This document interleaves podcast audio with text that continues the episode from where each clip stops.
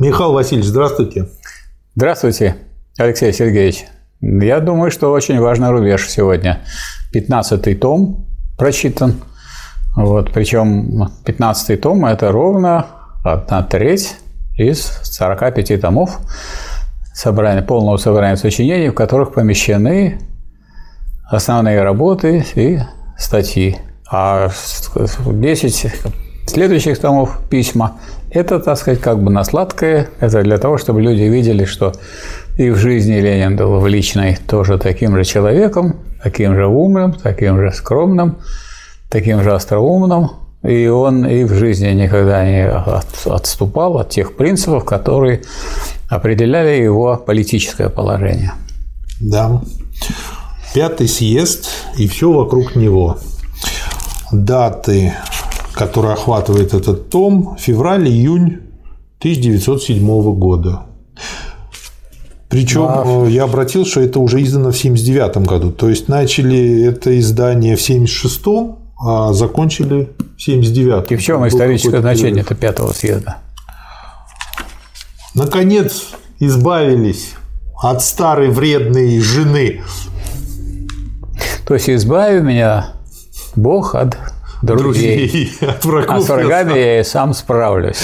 То есть эти самые меньшевики, которые очень влияли очень влияли на многих большевиков, потому что они прикрывались сказать, всякими звонкими фразами. Да. Многие из них были учеными и крупными учеными. А Возьмите вы это вообще ужас. товарища Плеханова, там, и, и другие теоретики. Мартов участвовал в, собственно, в комиссии по подготовке программы партии, да, и Плеханов, именно Плеханов разъяснил, что надо различать между знанием и сознанием что, конечно, каждый э, интеллигент больше имеет знаний, чем как обычный рабочий. Но мы же говорим не о знании, а о сознании. Так вот, положение рабочего с гораздо большей определенностью указывает на то, как ему действовать, чем положение интеллигента.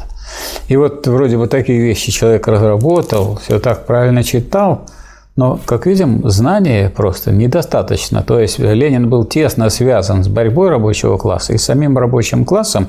И то противоречие, что он должен выразить позицию рабочего класса, легче сказать, разрешалось в пользу рабочего класса, а не в пользу того, чтобы стоять, так сказать, в сторонке, как стоял Плеханов, давать некоторые и правильные во многом мысли, быть основателем русского марксизма и при этом остановиться на этой основе. А Марк, а, сказать, Марс и, и Энгельс вслед за Гегелем говорили, что есть основания, а есть основаны. Поэтому нельзя просто оставаться на основе, а нужно двигаться вперед. А двигаться вперед нужно для этого участвовать активно в классовой борьбе. Так, так активно участвовать в классовой борьбе рабочего класса, как участвовал Ленин, ну, за этим трудно угнаться, и Плеханову это не удалось. Вы мне сейчас подали очень как бы интересную глубокую мысль, то есть э, отличие знания и сознания. То да. есть сознание всегда коллективно. И получается, что рабочие более сознательные, потому что они более коллективны в своем труде, который создает человека. Очень как бы хорошая мысль, спасибо. Но не, не все рабочие более, но сказать, основания ну, для большей сознательности, да. конечно, есть. То есть мелкобуржуазной э, фигуре, а так, таковой является любой интеллигент в буржуазном обществе, труднее встать на позицию рабочего класса и, и до ней удержаться – чем рабочему? Потому что он имеет э, знания. Он имеет, он, он с помощью знаний удерживается, а у рабочего есть еще его объективное экономическое положение. Да. Ему противоречат этому положению те знания, которые впихивает ему в голову буржуазии. Да. А вот те знания, которые дает ему Ленин и ленинизм, ему соответствуют его положению, поэтому они хорошо впитываются. Да. Поэтому, несмотря на то, что вот э, Ленин говорил, что никогда в буржуазном обществе силу того, что вот общественное бытие определяет общественное сознание, вы не соберете большинства голосов ни на каких выборах. Но надо достаточно сказать, широко развернуть пропаганду, чтобы все-таки вот верх рабочего класса, то есть основа э, рабочего класса, и много людей из рабочего класса усвоили пролетарскую идеологию, а другие члены этого класса пойдут за ними, несмотря на то, что в голове у них непоследовательное пролетарское сознание или даже буржуазное. Да. Есть даже такая вот такая статья у Ленина, и вы на нее натолкнетесь, как вот что такое белые вороны. Белые вороны mm. это вот, так сказать, в, в мире животных, это вот те, кто не окрашены. Изгои, их, да. Изгои. Их, так сказать, заклевывают или убивают свои сородичи. А в рабочем классе наоборот вот эти вот белые вороны, белые вороны, дескать, ну кто так думает, больше никто так не думает, не так никто не есть. И вдруг Значит, основная масса рабочих начинает действовать так, как делал, как действуют эти самые рабочие белые, наиболее сознательные, наиболее решительные, наиболее твердые, наиболее смелые и наиболее самоотверженные. Вот самоотверженные люди настолько, что они готовы погибнуть, но не сдаться. И вот тогда на их сторону переходит основная масса рабочего класса и появляется диктатура пролетариата. Да, том очень насыщенный. Я здесь отметил для себя 21 пункт для обсуждения. И помимо того, что здесь есть материалы пятого съезда и подготовки и самого пятого съезда, здесь еще, еще очень много материалов, связанных с меньшевиками, с платформой меньшевиков, с платформой социал-демократов. Ну, пойдем по порядку. А первый материал – это проекты резолюции к пятому съезду РСДРП. Их тут несколько.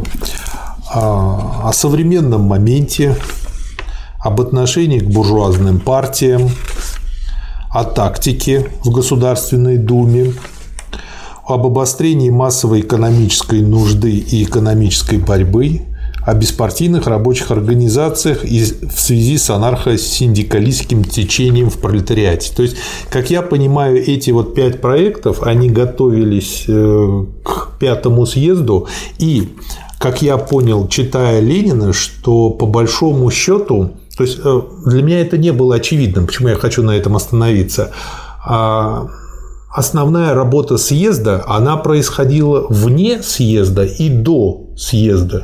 Потому что вот э, были меньшевистские... Это не основная работа съезда, а основа работы съезда. Основа, да. Была создана до съезда. А вот давайте mm вспомним, вот люди, которые у нас уже достаточно пожилые, помнят еще советские съезды, mm да, уже это времени Хрущевского. Ну, там была формальщина чистая, вырождение. Спрашиваю, так, да, что значит чисто? То есть люди приезжают на съезд в хорошей одежде, так, им обеспечивают оплату. Угу. Вот они сидят, они никаких резолюций не видели, ни на эту тему проектов не видели, на эту тему не думали. И они, они, ну вот им предлагают, они смотрят, как есть руководители делегаций, угу, да. и они голосуют, поэтому единогласно, единогласно, да, единогласно. Да. А что единогласно? Да если люди в этом они не очень разбираются. Помнят. Они не помнят. Поэтому Поэтому вот э, читая Ленина, надо видеть, что съезд – это не просто собрание каких-то людей, это собрание тех людей, которые к нему готовятся, да. которые должны приехать с идеями. Эти идеи основные должны быть обсуждены до съезда, а съезд нужен не для того, чтобы на нем услышать об этом. Для того, чтобы услышать, надо опубликовать вот эти проекты, их распространить, а если у вас есть другой проект, если вы что-то более умное предлагаете, ну предлагайте другой. Вот да. Ленин предлагает те проекты, которые, на его взгляд, э, выражают интересы рабочего класса по этому вопросу в данный момент. Пожалуйста, у вас есть другие проекты? Нету. Ну, нету, значит, будем обсуждать эти. Да. Если будут другие, тогда будем обсуждать другие. А если люди приехали ни с чем, так сказать, с пустой головой, надо позавтракать, надо посидеть, надо послушать, за что они будут голосовать? Ну, они смотрят, начинают смотреть на руководителей делегации, на начальство, на какие-то фигуры, а вовсе не на содержание дела. Я Поэтому это на будущее очень важно. Вообще, сказать, вот мы сейчас берем уровень политической борьбы. Ну, вот возьмите вы, э, сказать, партии, которые есть, кто-нибудь ссылается на свои программы? Да, вот эти да. не ссылаются. Кто-нибудь, когда съезд проводит, э, говорят, что вот мы выполняем такой пункт программы. Ничего этого нету. А идут на выборы, уже, и выборы не связаны уже и с программой. И каждый раз это кто-то есть специальные люди, которые это все регулируют, которые стоят за сказать, воротами и которые всем этим управляют. И люди, так сказать, игрушками являются для тех людей, которые ими манипулируют. Я просто что хочу сказать. Я хочу хочу провести параллель между тем временем и нынешним и э, просто показать, что я увидел общего и что я увидел, что мы сейчас не используем. То есть тогда не было интернета. А у меньшевиков были свои органы печатные, у большевиков свои, у эсеров свои, ну и так далее. И а, эти органы работали очень оперативно. То есть тут можно прочесть, что там 4 числа что-то меньшевики опубликовали, а 6 не только уже Ленин прочел, а и написал ответ, а опубликовали э, в большевистских органах. Поэтому и газета нужна, а не только, да. не только книжки, да, и не только статьи в журналах. Оперативно все это. 11 меньшевики ответили, и идет вот такая, по сути дела, что да. это мне напоминает. Если бы у меньшевиков были бы свои пять блогеров, у большевиков свои пять блогеров, у эсеров свои, то есть, благодаря современному развитию интернета, сейчас это можно сделать гораздо оперативнее, а гораздо четче и лучше, и э, лучше прорабатывать все темы, но мы сейчас. Вот даже те, кто занимаются какой-то вот такой да, кружковской работой, никто того, это не использует. Для того, чтобы блогер это сказал, это все равно сесть и написать. Да. Или написать, или подготовить свое выступление. Это второй момент, который это, мы это сейчас главный, не делаем. Это да. главный момент, вот то, что делал Ленин. Будет это Ленин устно, он устно будет выступать с этим, правильно? Он, но прежде чем выступать устно, он уже письменно это сделал, он уже это подготовил, он уже это выпустил. это обсудил. И по времени не намного нынешние блогеры обгонят, потому что вот у этих блогеров ничего нет в голове, у них нет никакого проекта, у них ни на что не опираются. Я к тому и веду. Они, они исходят из программы, так сказать, у них доказательств. Поэтому сидят и красиво говорят. Причем mm-hmm. при этом, вот я наблюдаю, я просто удивляюсь бе, э, ме. Ну, люди вообще говорить не умеют. Они вылезают, какой, занимаются вот на эхо Москвы. Какой-то политикой занимаются. Это ужас. Что и получается. То есть, при тех возможностях да. смогли сорганизоваться люди разных взглядов да. для того, чтобы вести открытую полемику. Да. И она действительно была открытая, потому ну, что это публиковалось в открытой Да, так печати. если это регулярно издаваемая газета, а если сейчас... она регулярно издаваемая, значит, если вы к этой к выпуску подготовите, то оно пойдет в этот номер. А если вы не подготовите, оно в этот номер не пойдет. А сейчас получается, несмотря на все возможности интернета, да ну, кроме помойки, пока что ничего нет. То есть это говорит Почему о том, ничего нет? как я... мы отстаем. Почему ничего нет? Есть. Ну, насчет мы, я не знаю. Мы, например, не Я отстаем. имею в виду я имею, я имею в виду, вот у нас, значит, такой порядок в рабочей партии России. Но есть идеологическая комиссия. Человек написал статью по важному вопросу. Он присылает в идеологическую комиссию. Она, прежде всего, вот мне посылают сразу. Он не куда-то там в какую-то комиссию бумаги. Он по электронной почте мне присылает. Я вечером редактирую эту статью и э, прошу опубликовать на всех наших ресурсах и на всех наших сайтах. А сайтов у нас много. Сайт э, у нас э, Фонда рабочей академии в Ленинграде, есть в Москве, есть в Новосибирске, есть в Ростове. Так, за Северокавказский сайт. Есть э, в Литве сейчас сайт прибалтийский. Так, при этом, значит, группа есть ВКонтакте, есть в Одноклассниках. И товарищи, члены партии публикуют. То есть, публикуют мгновенно. То есть, через сегодня я получил, сегодня отредактировал, завтра это уже висит.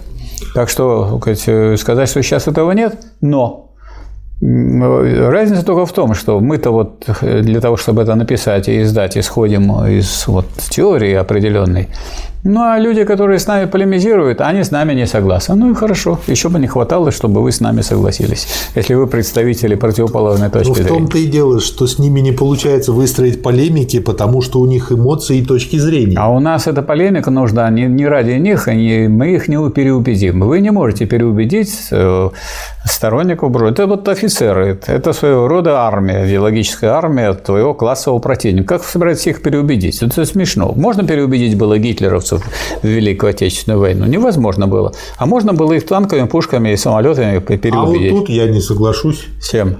А я тут на стороне Ленина больше согласен, потому что у нас да, идет Ленин не гражданская их... война. Нет, Ленин а не она их... черпает ресурсы так у вот, противника. Да, нет, она не черпает, они не у противника. Ленин обращ... обращает эти не к противникам, эти свои статьи, а к э, рабочему классу, к рабочим. И поэтому он, вот это его армия. Только эта армия не, не мобилизованная. Вот он мобилизовывает эту армию, и тем самым она перестает поддерживать противника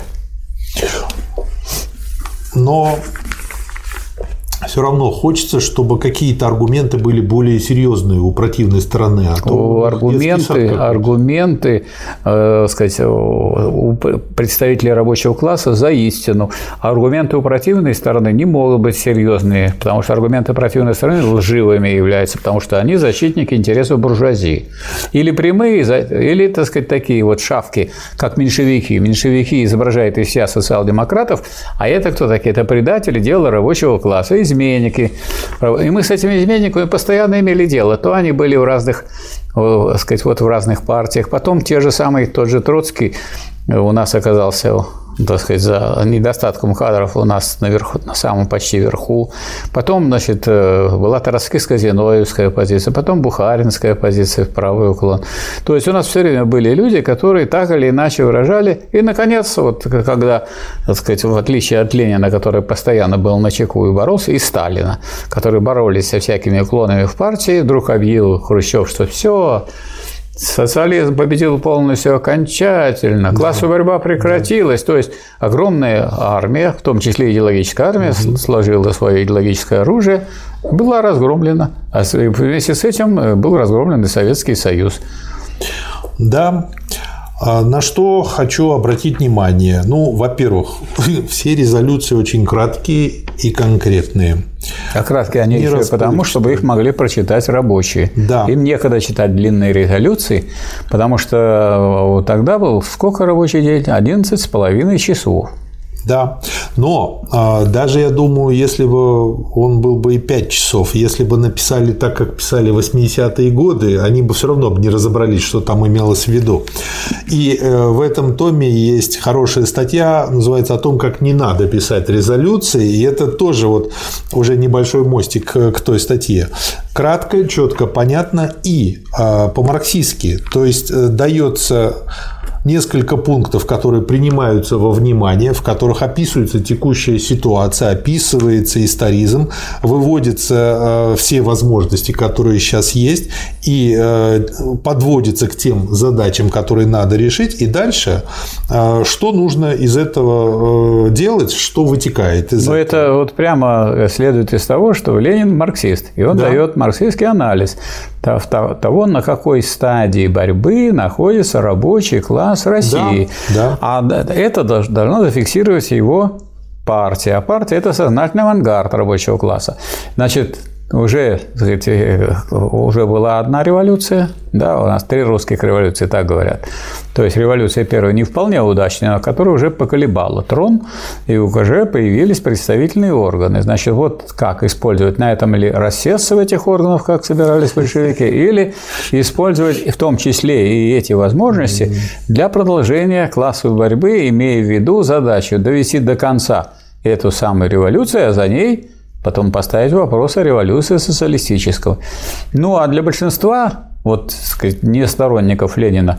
Их главное дело вот буржуазная революция. Да рассеться да. в их креслах, это будет, так сказать, или Дума, или будет э, учредительное собрание, они будут там сидеть и голосовать, а, соответственно, Жизнь работать удалась. не будут. Жизнь удалась. Значит, первый проект резолюции о современном моменте демократической революции. Как бы я для себя вот как бы пометки сделал.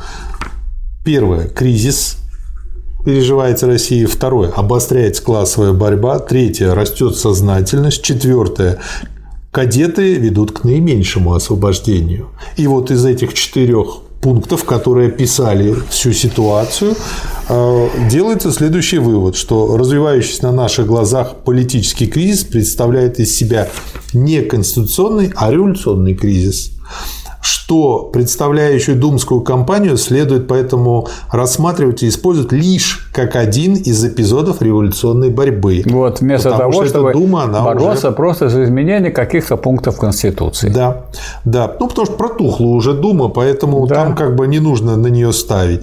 И что при что только при высокой сознательности и крепкой организованности масс возможные уступки самодержавия в состоянии превратиться из орудия обмана и развращения в орудие дальнейшего развития революции. То есть нужно дальше концентрироваться и повышать организованность.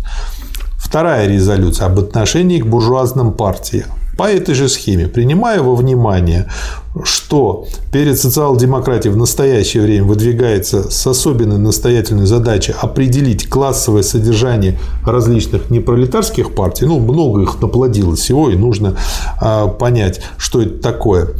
А социал-демократия всегда признавала необходимость поддержки всякого оппозиционного революционного движения и что на социал-демократии лежит обязанность сделать все для выполнения пролетариатом роли вождя.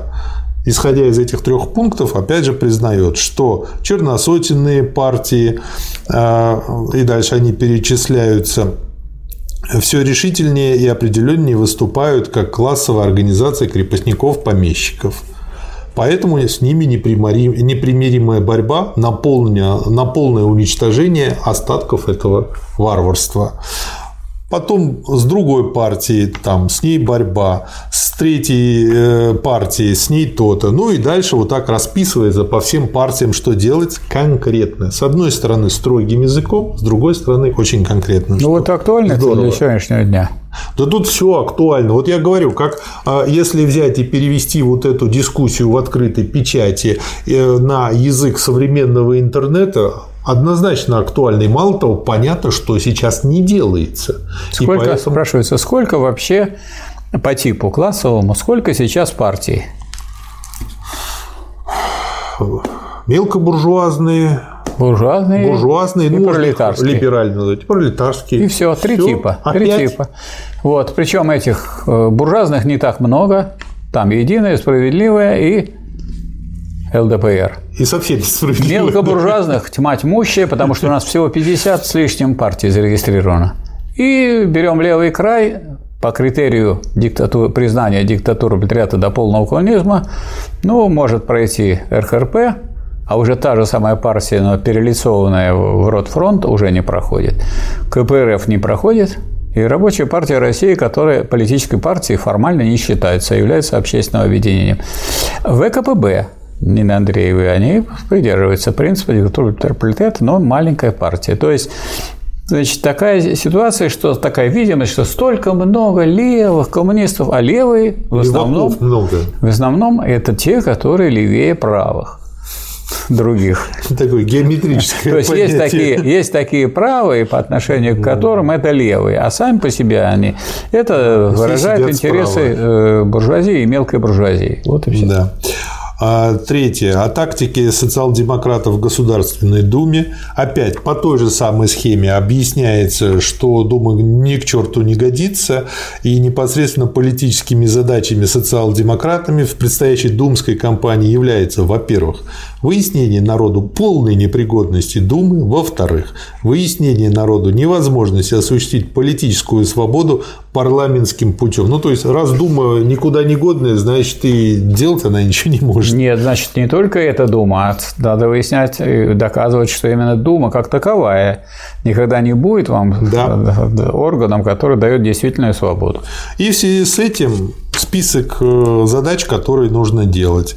А следующая резолюция об обострении массовой экономической нужды. Это мне вообще напомнило нынешнюю ситуацию о том, что сейчас с каждым годом все лучше и веселее что ожидать повсеместного массового экономического выступления э, необходимо. Все э, могучие подъемы революционного движения возникали только на основе подобных массовых экономических движений. Исходя из этого, признает, что необходимо всем партийным организациям обратить самое серьезное э, внимание на это явление, собрать более полный материал и поставить вопрос об этом в порядок дня пятого партийного съезда. То есть на что обращаю внимание? Да, идет экономическое ухудшение ситуации, развивается кризис, и чтобы не быть голословным, чтобы не быть авантюристом, нужно сначала собрать информацию.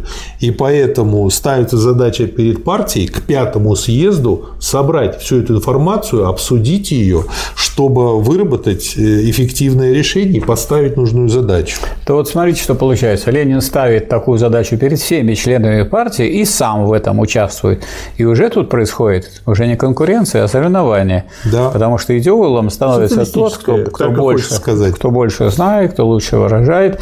Но он приглашает к этому всех членов партии. Да. Поэтому все члены партии втягиваются в эту работу. И тогда они на съезде уже будут решать не как люди, которые приехали, и вдруг на них обрушился какой-то текст. Да. И они не понимают, в чем смысл этого текста. Они, э, значит, получили предложения, получили свои соображения. Если смогли, то представили свои проекты, не смогли. Они ознакомились с этими проектами и могут думать на тему о том, как улучшить или почему они за, или почему они против каких-то пунктов. То есть они едут туда не для того, чтобы посидеть и увидеть впервые, а для того, чтобы решить вопрос, потому что они прекрасно понимают, что партия как партия представляет собой да, боевую единицу, когда она вооружилась решениями. А если просто есть люди, которые обсуждают, обсуждают, обсуждают, ну, это дискуссионный клуб. Да, типа как-то должно само. Вы, вот блогеры, такие, вот блогеры да. эти, они бесконечно обсуждают, что происходит. клуб, да. Они все время выступают и говорят, говорят, говорят. Есть что, какое-то решение блогеров, оно, во-первых, его не может быть, во-вторых, оно никого ни к чему не призывает и не обязывает. Был юмористический фильм американский, не помню название, и там был один персонаж, а, и он свою работу, свою профессию называл философ-разговорник. Да, хорошая.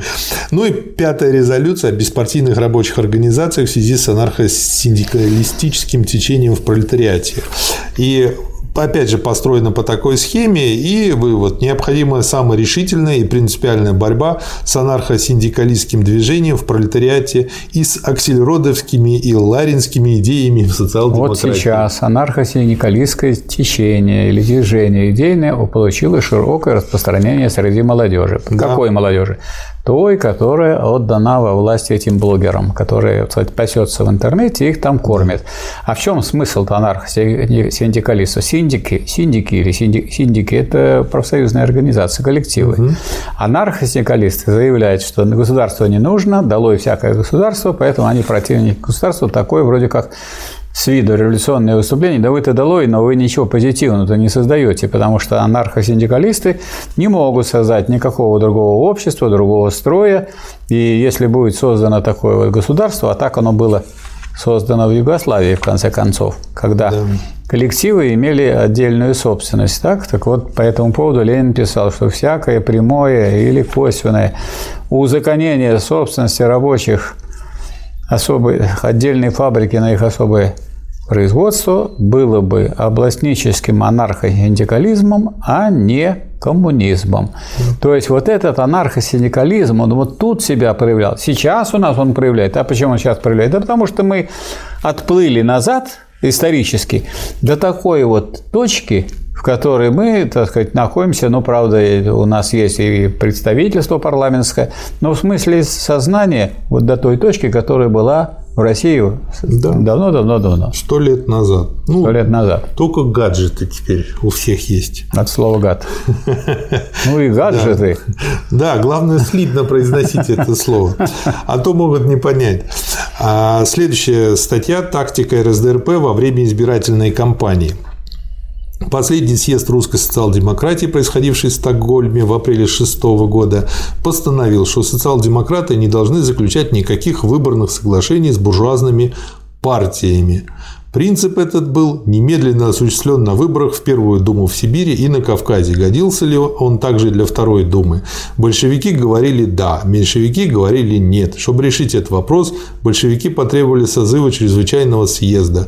В начале ноября состоялась только конференция. Ну и дальше. Эта статья, она, по сути дела, подробно э, рассказывает о том, что происходило, э, и Ленин дает свою оценку всему тому, что происходило. И э, как бы очень, как бы, как всегда, эмоционально, и он показывает, что уже рабочие обычные рабочие перестают воспринимать меньшевиков как серьезную силу. Они показывают, что рабочие все больше и больше переходят на сторону большевиков и гораздо более восприимчивы. Ну и, собственно говоря, объясняет это тем, что у меньшевиков лучшая политика, а лучшая политика – это еще раз и всегда открытая революционная политика, ожесточенная, совершенно независимая борьба под пролетарским знаменем, группирующая мало-помалу вокруг нас вместе с пролетариями рабочими бесчисленные массы демократического крестьянства. Следующий материал. Открытие Второй Государственной Думы. Мне очень понравилось, как он начинается – идя зигзагообразным путем, но неуклонно вперед и вперед. В общем, я думаю, для Медленным России... шагом, робким зигзагом, марш-марш вперед, рабочий народ. Поправение верхов, полевение низов, обострение политических крайностей. Ну, это напомнило фразу, что верхи не могут, низы не хотят. То есть как-то вот зигзагообразным путем к этому идем черные партии а становятся... Они, надо всегда договаривать. Верхи не могут управлять по-старому. Они низы не хотят жить по-старому. Нет, это, вот я хотел сказать, что к этому началось движение, потому что там началось поправение, а если поправение, значит все более и более неумение управлять. А и поливение, значит, все больше и больше нежелание жить при этом строить. Нежелание подчиняться этим да. управляющим. Черные партии становятся классовой организацией тех, кто должен защищать не на живот, а на смерть самые угрожаемые современной революции блага – крупнейшее землевладение. Это остаток крепостной эпохи, привилегии высшего сословия, возможность совершить государственные дела путем личных связей с Комарилией и так далее. Дальше он э, как бы опять же говорит о кадетах, о Второй Думе, Вторая дума показывает обострение глубокой, массовой, окрепшей организационно-сознательной борьбы различных классов. И сразу здесь говорит, задача момента – понять этот основной факт. То есть, а, вот такой красной нитью прослеживается, что Ленин а, как бы всегда пытался иметь информацию самую первичную, пытался ее понять. То есть, наверное, как бы в этом простом факте как раз-таки скрыто то, что он смог создать новое государство. Вот он говорит всегда о текущем, говорил о текущем моменте. А момент это что такое? Это некая точка в развитии, которая характеризуется, характеризует, как складывается сейчас борьба двух противоположных классов. Вот, если вы этого не осознаете, если вы не определили, значит, вы не можете выработать правильной тактики. Да вырвать из-под гегемонии либералов остатки демократии, повести ее за собой, научить ее опираться на народ, сплотиться с низами, развернуть шире свое знамя перед всем рабочим классом, перед всей массой разоренного и голодающего крестьянства. Вот с какой первой задачей входит социал-демократия во Вторую Думу развернуть шире свое знание перед да. людьми, перед народом. То есть не, не просто им так сказать, сказать, что вот мы так думаем, а чтобы это, это, это знание. Это не вопрос о том, на чем стоят большевики. Это вопрос о том, что большевики стоят на почве знания. И это знание нужно передать народу. Да. Ну и в этом э, сила большевиков в этом смысле. Да, здесь еще, по-моему, вот в этом томе будет. И я на что обратил внимание, что он, э, видимо, еще и почему так строго, он, любую какую статью не возьмешь, даже самую угу. маленькую, она написана строгим языком, по, грубо говоря, строго научным правилам. И э, я понял почему. Потому что он вот эту открытую дискуссию воспринимал еще и как научную работу. Да. А, собственно говоря, э, меня вот как бы это очевидная для Ленина мысль, она осенила внезапно. А, собственно говоря, почему и нет? Потому что есть первичная информация, есть оппоненты, все собрано, и почему бы сразу не убить двух зайцев? То есть, как бы ну и потом, это и есть научный потом вопрос, метод. Потом вопрос не в том, чтобы рассказать о своем мнении, а, сказать, как еще говорил сказать, и, и Гегель, что нужно не опускать знание до мнения, а возвышать знание до знания. Да. Вот эту задачу Ленин и делал. Поэтому, с одной стороны, у него язык очень и подход строго научный, с другой стороны, ничего наукообразного нету. Никаких вот этих словечек, которыми там пересыпают сейчас научные работы, у Ленина нет. Ленин совершенно понятен. Самое понятное произведение из научных работ по общественной тематике. Да, я просто э, на что хочу обратить внимание. Если мы возьмем феодализм, то там есть феодал, который знает, как надо. Там, когда хороший феодал, условно хороший, там Петр Первый, кому-то от этого хорошо, большинство от этого плохо, но тем не менее условно хорошее что-то вылазит. Вот. А когда есть буржуазия, появляется много буржуа, которые поначалу, как Генри Форд, что-то хорошее создали, они знают, как нужно делать. Самый лучший цвет для автомобиля – это черный, и поэтому все Форды черные, и рессор там нету. Вот. И дальше это идут. То есть, не феодал особо с народом не советуется. Но если очень умный, что-то спросит, конечно. Не буржуа, предприниматель э, при капитализме, тоже у него есть своя точка зрения, своя идея. Он вот такой Илон Маск, он как бы ведет людей вперед. Да? Но э, единственный строй, при котором нужно не просто советоваться, а вовлекать людей в управление, в научное управление и показывать, как это делать, в данном случае Ленин на собственном примере. Да, То и есть... Ленин, потому Ленин так делает, что э, эта речь идет о том строе, в котором господствующим классом будет не какой-то высший класс, а тот, который в худшем положении. Раз он в худшем положении, то он тогда будет изменять все общество. Все общество придет в движение, и это и есть движение к социализму, а потом развитие социализма в полный коммунизм. Да, и это должны, это можно сделать только сообща, ну, нельзя сделать да. так, чтобы один человек Только сказал, так. как правильно, другие просто по-тупому копируют да. эти действия. Да. Не будет, потому что тот помрет, и копирование ничего не даст. Это все устареет. Но это еще и говорит, э, то есть для меня это дало новое понимание фразы, что это научное общество, и что оно научно управляется. То есть вот это и есть научное управление, когда вовлекаются все, и поэтому получается, что одна из главных задач – это всеобуч. Да. И, и дальше, после всего обучения, как бы, чтобы у всех было высшее образование, мы уже были в шаге от всего этого, становится понятно, почему. Ведь э, что меня поразило еще? Сейчас у нас бюджет на нашу систему образования без всякой войны, без всего, чуть больше 4%. 10% в СССР в 1943 году, а после войны 22% на систему образования – вот что такое большевики. А вот, и ну и потом, вот... видите, какая штука. Если речь идет о том, чтобы осуществлять в интересах громадного большинства, значит, надо знание не скрывать, а его раскрывать. Да. Но буржуазия хорошо знает, что она действует в своих интересах, а не в интересах большинства народа. Поэтому она должна знание это скрывать, а не раскрывать. В этом противоположность позиции. Поэтому, конечно, у Ленина вы можете найти истину. У противников Ленина какие-то осколки истины вы тоже можете по частным вопросам найти, а в целом их произведения ложны. Да. Статья «Первый важный шаг». А, можно ли а, не опасность черносотенной победы, а желание прислужничать либералам – вот что на деле определяет меньшевистскую политику. Какую же политику обязаны вести социал-демократы? Ну, в ответ на это. Первый вариант либо воздержаться, как социалисты, стоящие в стороне от предателей свободы и эксплуататоров народа либералов, либо второй вариант – повести за собой способную к борьбе демократическую мелкую буржуазию против черных и против либералов. Дальше он разбирает. Первая политика обязательна для социалистов, когда исчезли уже существенные отличия между всеми буржуазными партиями с точки зрения борьбы за демократию. Так бывает в Европе. Революции нет.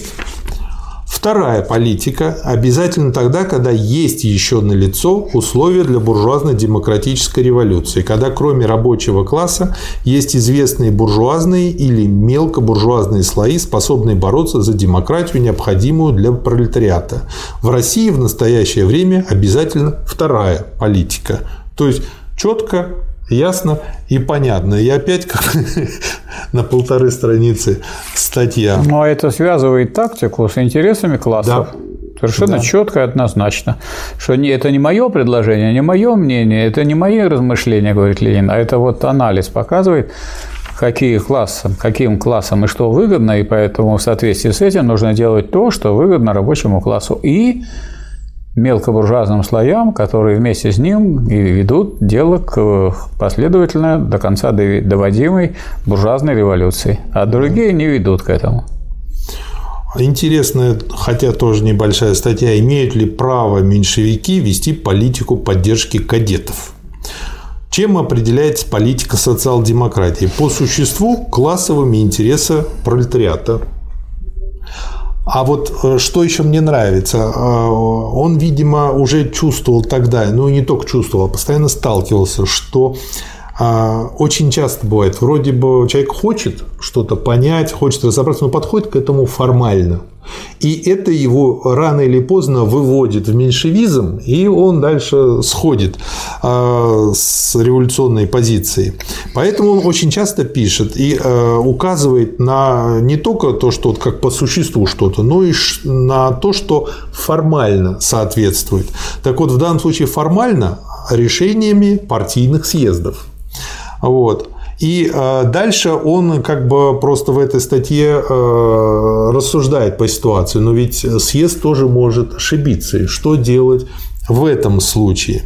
Вот. Э, и разбирает варианты, когда съезд не ошибся, и что при этом делают меньшевики, как они нарушают постановление съезда, или съезд ошибся, и тогда что делать в этом случае. Поэтому, хотя очень короткая, но очень интересная статья. А разве вот нам не, не интересно было бы знать, что делать в том случае, если съезд ошибся? Вот ошибся 20-й съезд, а люди к этому а что мы не, подготов... сделать, не подготовлены да? к тому, как действовать. Они должны были действовать в соответствии с, вот с тем, о чем пишет Ленин. То есть они должны были занять очень твердую позицию отвержения и непринятия этих самых решений, потому что ошибаться может и отдельный человек, и партия, и съезд.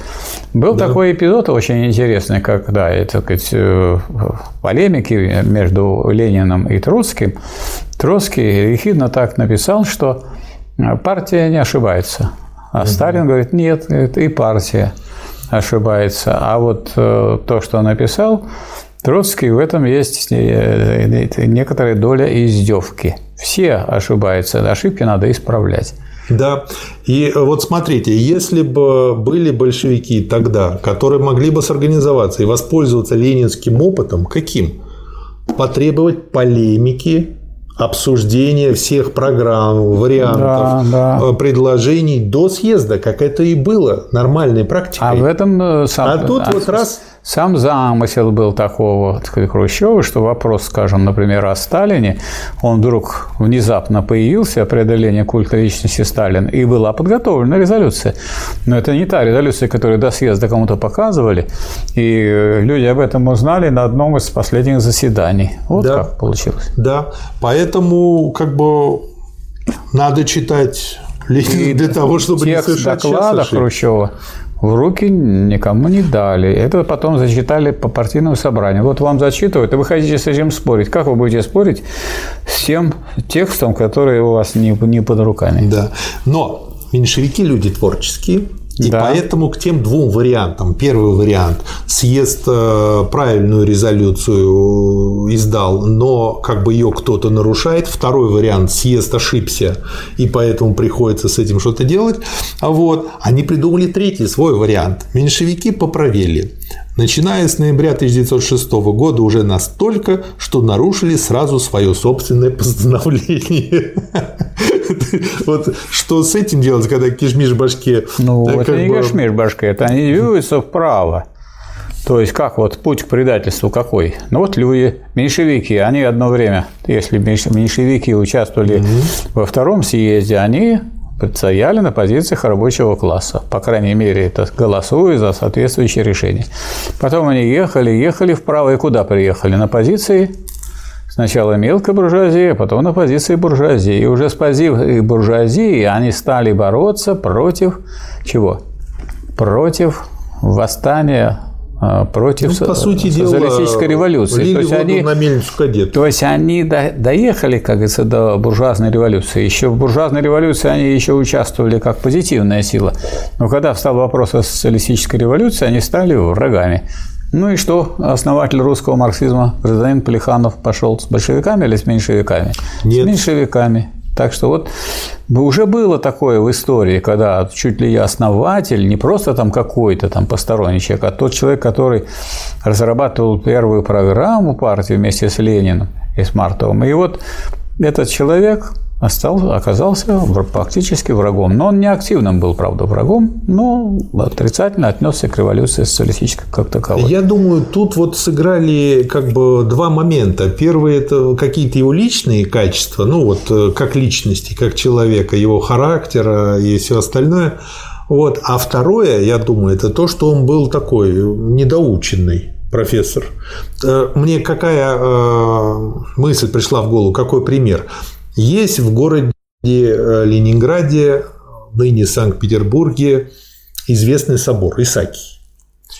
А он построен на двух фундаментах. Ну, так царь-батюшка, великий инженер, потребовал, а, потому что там была старая церковь Исаакия Далмацкого, более маленькая, и тот, который строили собор, не умещался в старый фундамент, и пристроили как бы еще к нему дополнительный фундамент. Для этого укрепляли грунт, э, очень плотным его сделали. Но все равно специалисты говорили, что он будет плыть и нужно будет всегда чинить.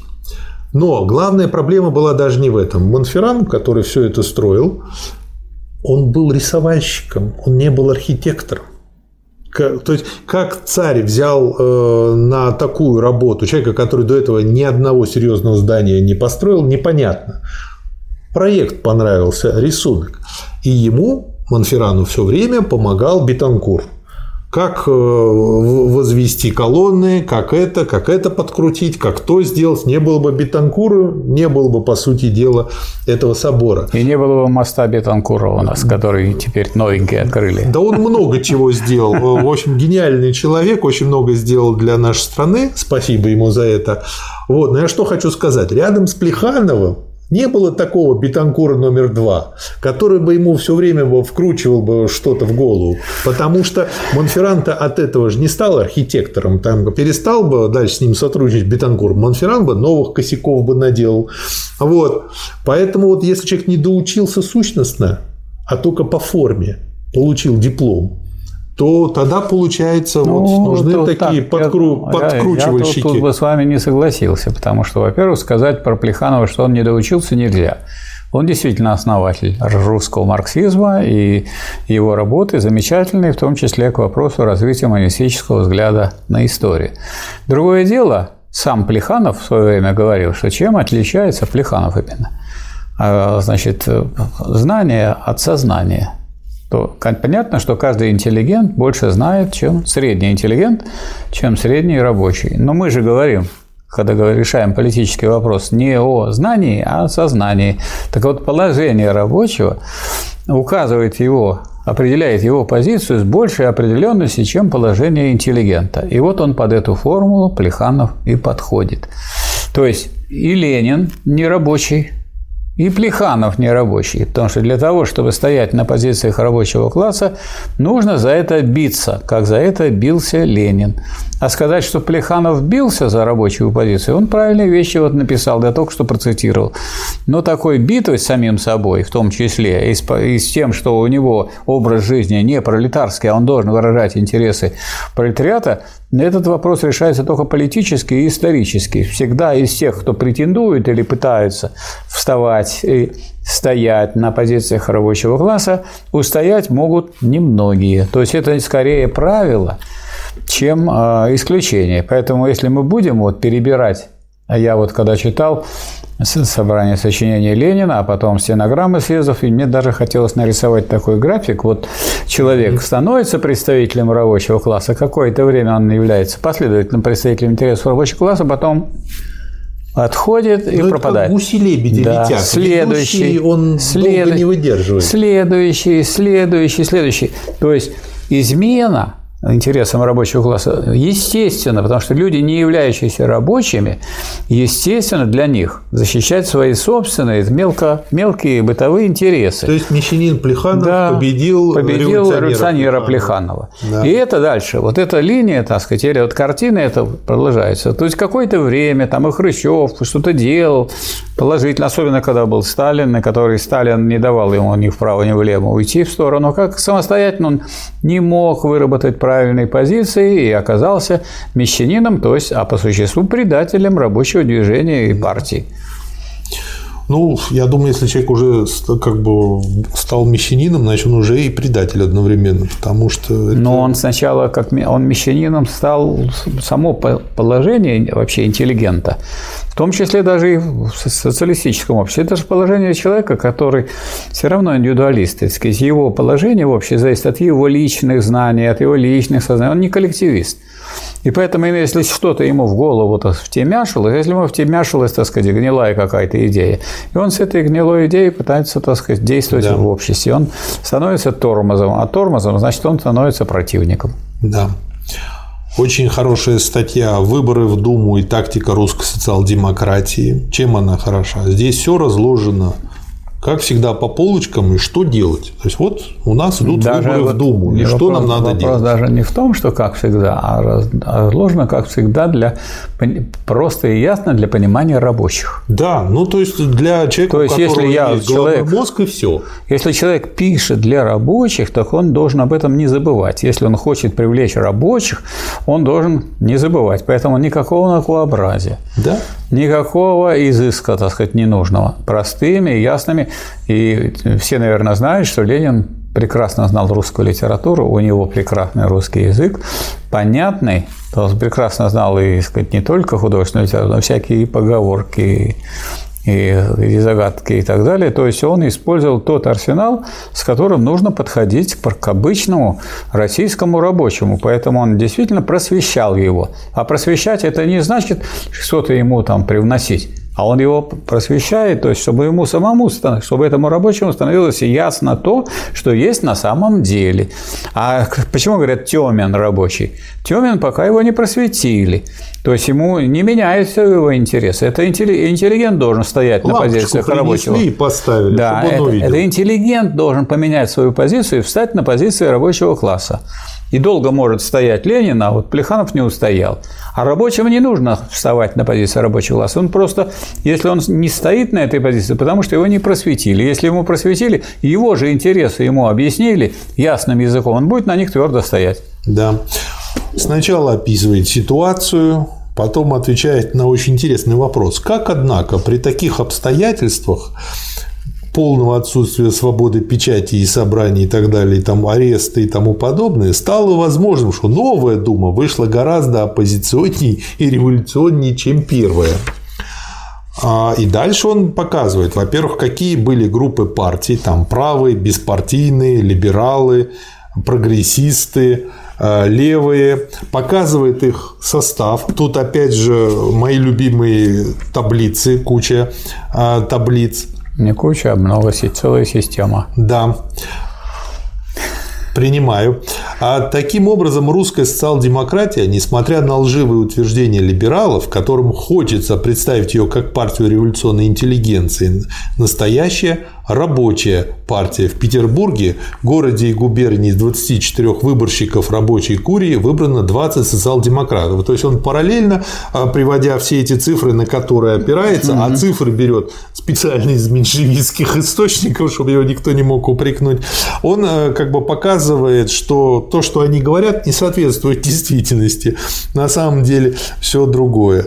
А, говорит потом о том, за кого проголосовала крестьянская курия, тоже самое, когда э, среди э, тех, за кого они голосовали, был представитель социал-демократии, в большинстве случаев выбирали именно его. И э, показывает, что несмотря на вот все вот эти условия, которые были созданы, Дума оказалась более левой, чем до этого.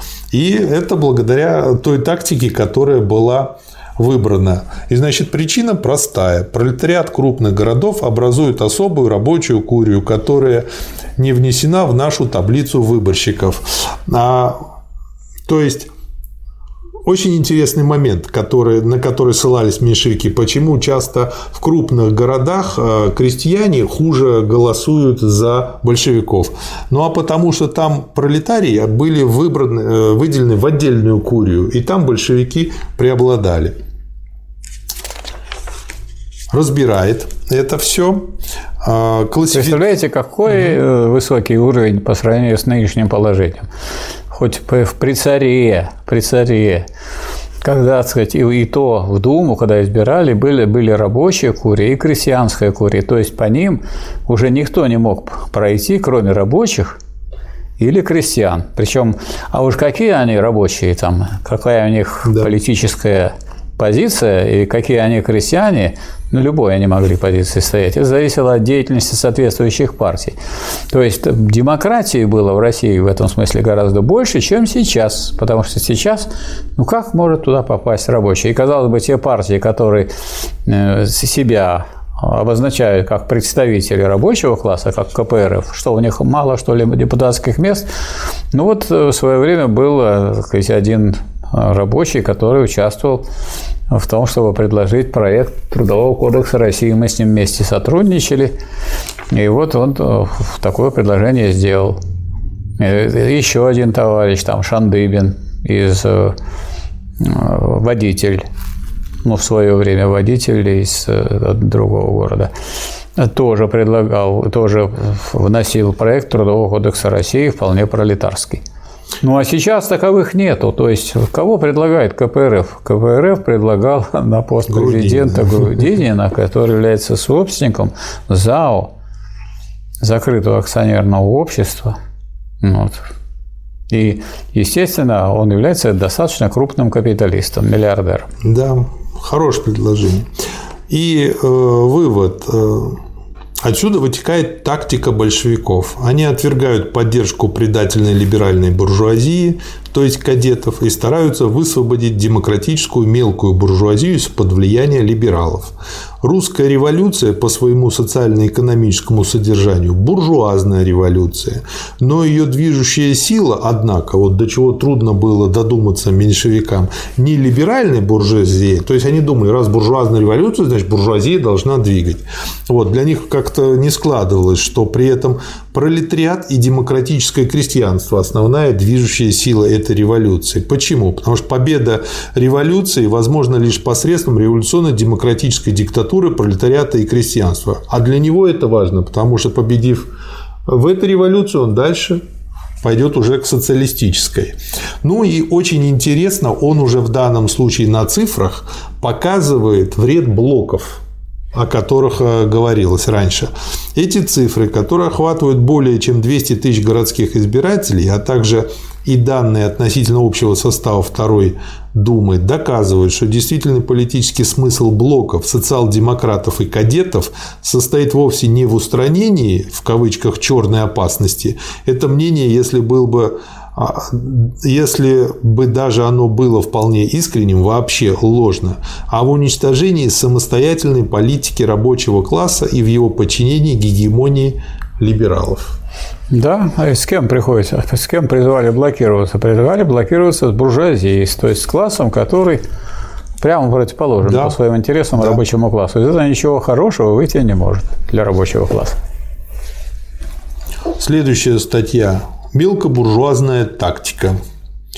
Тактика, заслуживающая названия тактики, не может быть установлена без такого анализа. И э, дальше э, он разбирает значит, статью, которая была опубликована э, в газете «Товарищ» 21 февраля по поводу тактики социал-революционеров. И там очень много интересных моментов – ну, например, гвоздем эсеровской тактики с точки зрения насущных задач момента являются следующие постановления. Съезд находит, что резкая партийная группировка, это дальше цитата, внутри Думы при изолированном выступлении каждой отдельной группы острой межфракционной борьбе могла бы совершенно парализовать деятельность оппозиционного большинства и тем дискредитировать в глазах трудящихся классов самую идею народного представительства.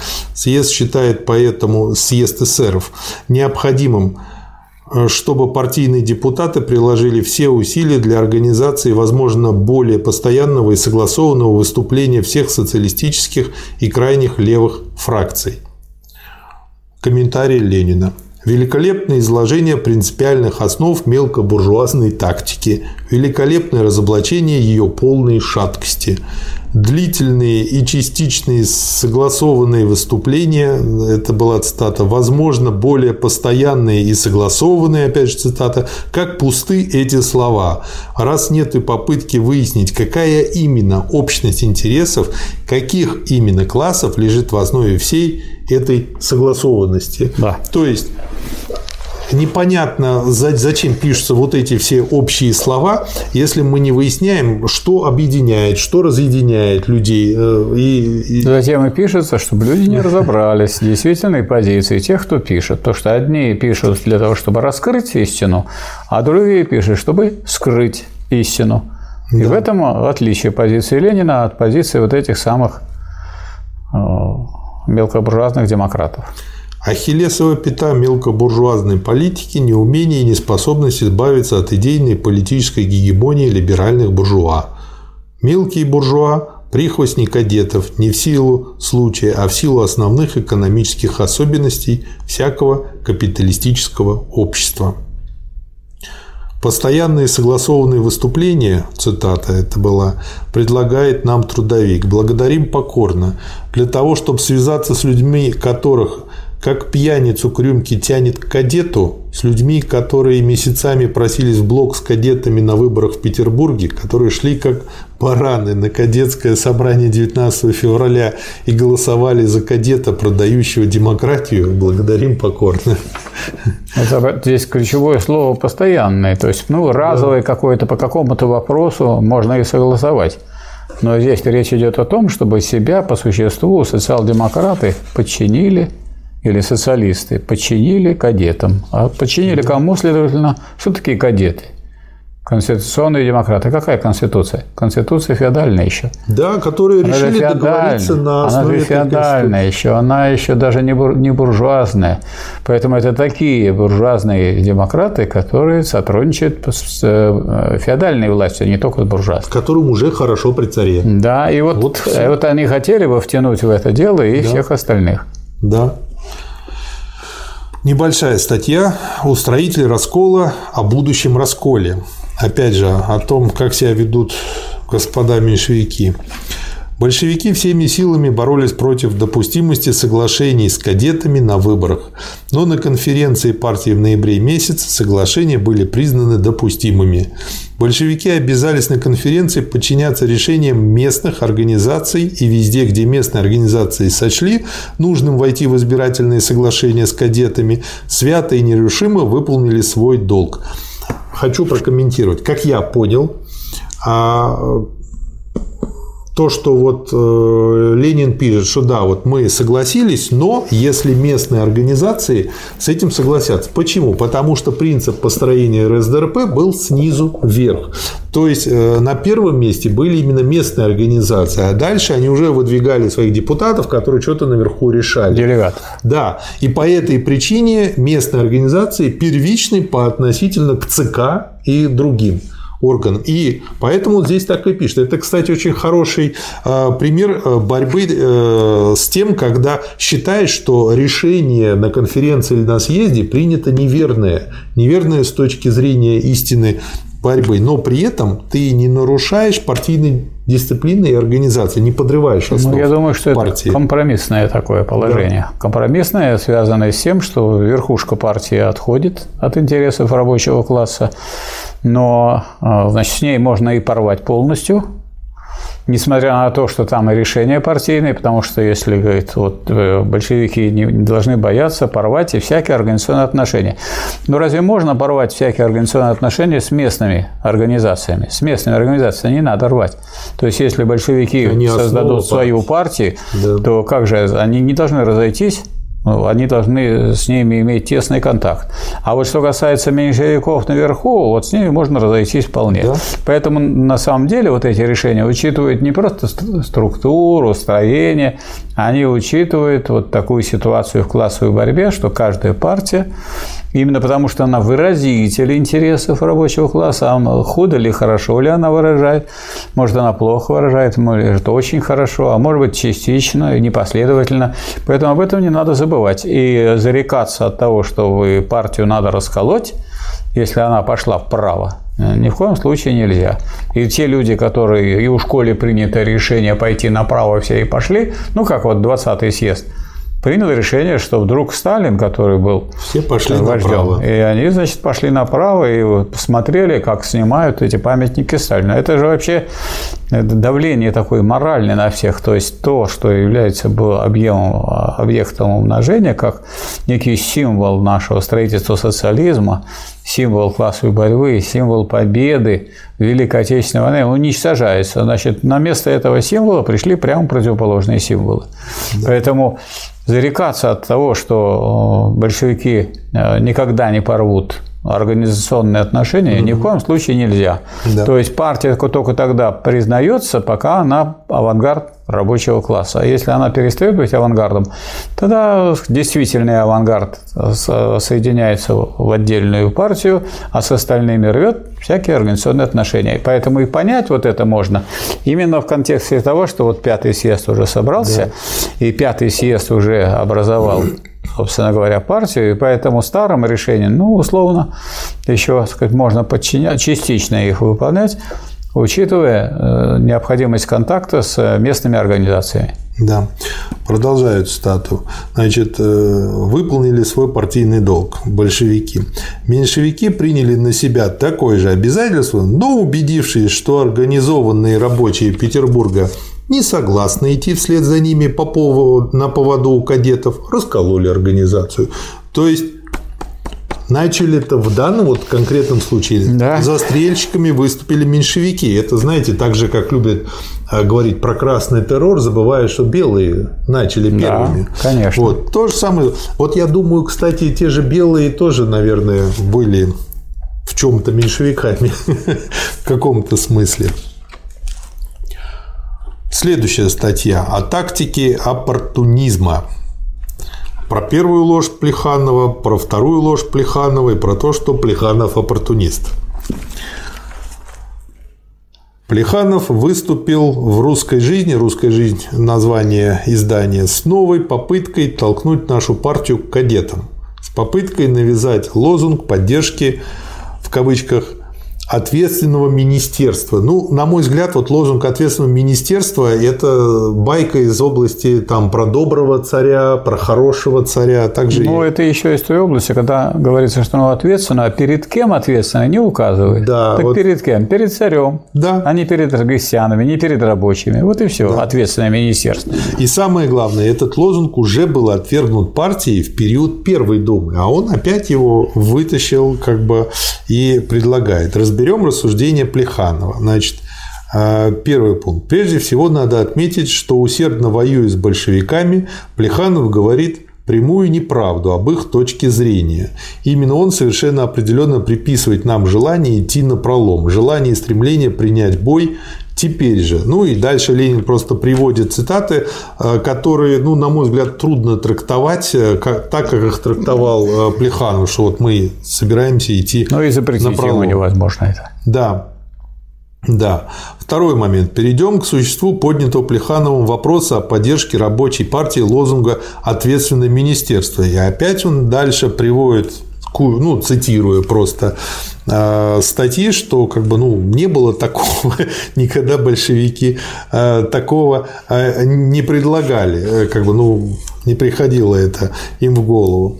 Переходим к следующему случаю. Силы революции еще не переросли силы реакции. Решительный бой еще не уместен. Тогда значение лозунга состоит в его влиянии на развитие политического сознания народа, говорит Плеханов. Это правда.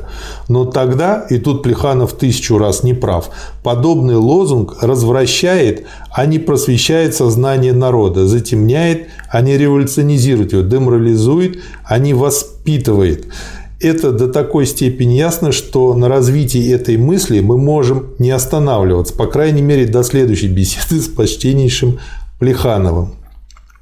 Этот лозунг приносит в жертву коренные интересы демократии и всей нашей революции. Просвещение масс насчет задач реальной борьбы народа за реальную власть приносит их в жертву временным, случайным, побочным, путанным либеральным лозунгам, задачам и интересам. То есть, по сути дела, он вот так постепенно подводит к тому, что Плеханов он оппортунизмом занимается, страдает.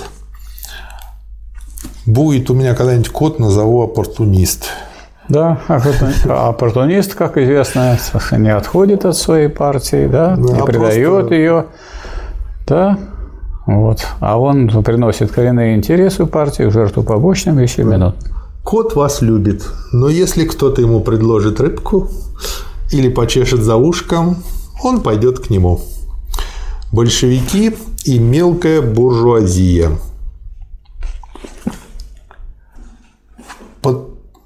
Под таким названием поместили «Новые силы» статью, которая «Новые силы» – название издания, которая дает хороший повод к некоторым разъяснениям. Газета недовольна нашим избитым делением буржуазии на мелкую, революционную и либеральную. Угу, угу. Да, за кадетов голосовали многие мелкие буржуа. Это правда.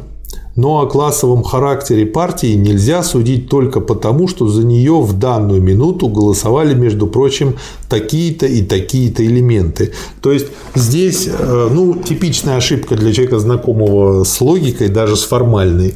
Она часто представляется таким примером, что если выглядит как заяц, бегает как заяц и серенький, то это заяц а не Тушканчик или там кто-нибудь похожий на него. Вот и здесь э, такая же история. Он показывает, что нужно э, ясно и четко вскрывать классовую борьбу, классовую сущность, классовые противоречия, и тогда из вот этого классового анализа становится понятным, что та или иная партия отстаивает, чьи интересы. И тогда и можно уже ее приписывать к тому или иному э, варианту.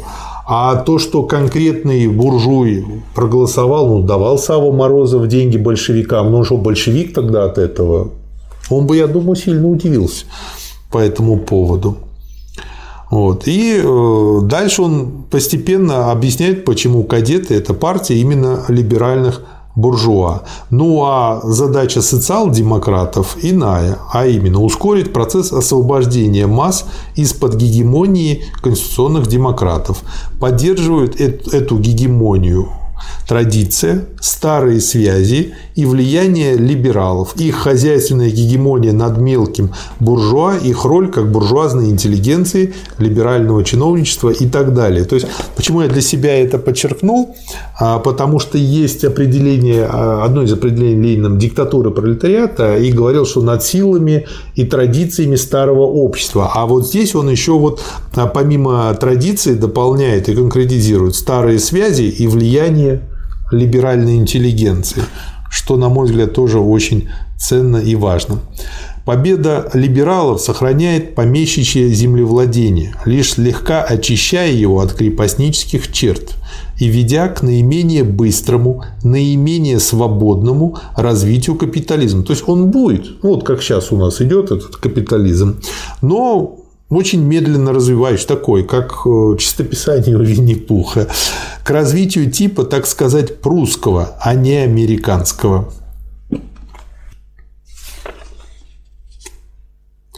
Но если наша революция буржуазна по своему экономическому содержанию, что несомненно, то отсюда нельзя делать вывод, вот опять же Ленин на это обращает внимание, о руководящей роли буржуазии в нашей революции.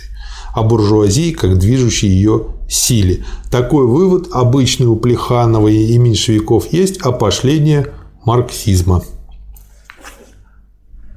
И в конце этой статьи он дает отличное а, определение тактики парламентской большевиков. Поэтому мы должны выставлять свои, а не либеральные и не мелкобуржуазные, а социал-демократические законопроекты, писанные не канцелярским, он много раз это подчеркивает, а революционным, то есть понятным простым людям языком, и ставить их на голоса, то есть на голосование в Думе. Ну, при этом, естественно, понимается, что как бы они вряд ли будут проходить. Пусть их провалят и черные, и кадеты. Тогда мы переходим к беспощадной критике кадетского проекта и к систематическому внесению поправок кончены поправки. Мы воздерживаемся при голосовании кадетского проекта в целом, предоставляя кадетам бить черных и не беря на себя ответственности перед народом за убожество и пошлость кадетского лжедемократизма.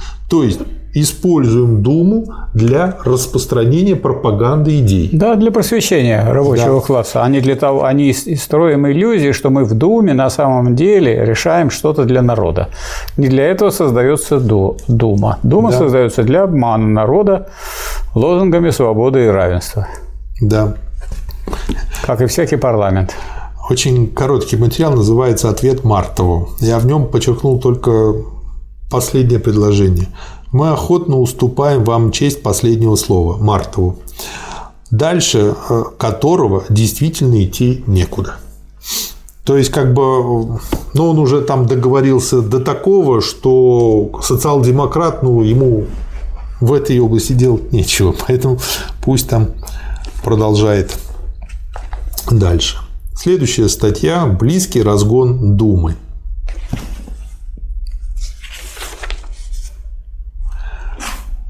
Из ленинского юмора.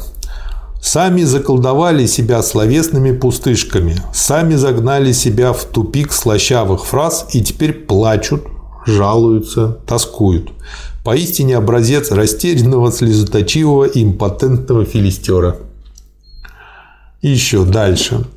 Но политика кадетов – это право нечто бесподобное. Сказать «выражаю недоверие» неосторожно. Надо беречь Думу. Сказать «не выражаю доверия» – это можно, но разве ж это не политические человеки в футляре? Третий вариант. Какой же отсюда вывод? Вывод тот, что глупо играть в Конституцию, когда ее нет.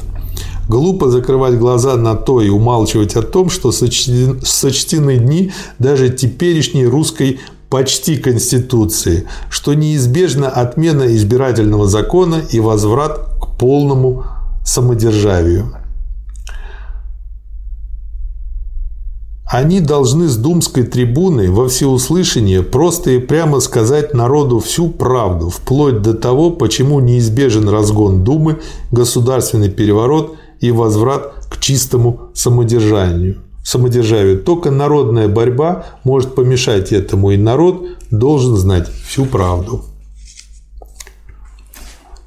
Кто бы вот сейчас в нашей Думе найдется такой хоть один кандидат, или, по-моему, там на все сто процентов? Там? Да. Я таких кандидатов не знаю. Дело в том, что у нас э, вопрос о прохождении в Думу так э, обставлен с точки зрения самой формы организации голосования и угу. выборов, что только очень богатые политические партии могут провести туда своих сторонников. Очень богатые, я повторяю, которые могут решить все те проблемы, которые ставятся законом о выборах. А закон о выборах предполагает, что нужно от кандидатов заранее там, получить сначала за них подписи только за включение, еще только в списке. Потом для того, чтобы голосование считалось, надо так сказать, получить огромное, так сказать, по большим огромным округам, по всей стране, по всей России, получить достаточное количество голосов, в этих округах получить большинство, но как вы думаете, большинство можно получить э, в буржуазной России и не буржуазным кандидатам? Очень мало. Поэтому да. проходят какие кандидаты, которые либо вполне буржуазные, либо называются не по буржуазному, а по сути буржуазные. Поэтому они и проходят. Да. Очень полезный материал «Платформа революционной социал-демократии». он писан перед съездом и как раз э, писан вот э, в процессе этой дискуссии между различными резолюциями, которые предлагались латышами, большевиками, меньшевиками. Э, партийный съезд созывается, как известно, через несколько недель. А в революционную эпоху нельзя ограничиться определением ближайших политических задач. Нельзя по двум причинам. Во-первых, в такие эпохи основные задачи социал-демократического движения выдвигаются на первый план и требуют обстоятельного разбора их. Во-вторых, нельзя в такую эпоху определить ближайшие политические задачи, ибо революция тем отличается, что возможны и неизбежны крутые ломки. В чем речь? А речь о том, что меньшевики в своих резолюциях, в их проектах, э, в, про, в проектах э, формулировки задач в текущем моменте всегда использовали слово «ближайшие». А Ленин как раз-таки принципиально э, выступает против этого слова, объясняет почему, и говорит, что нужно их заменить на основные.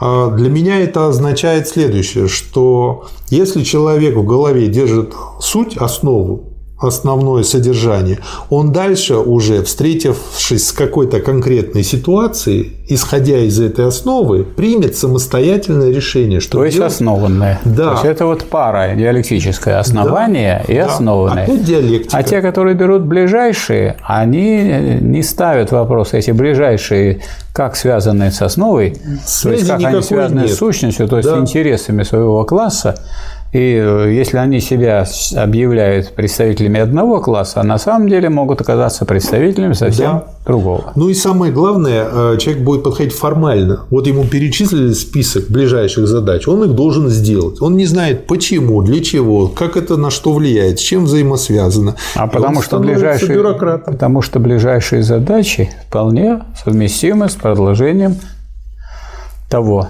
той политики, того строя, который есть. Да.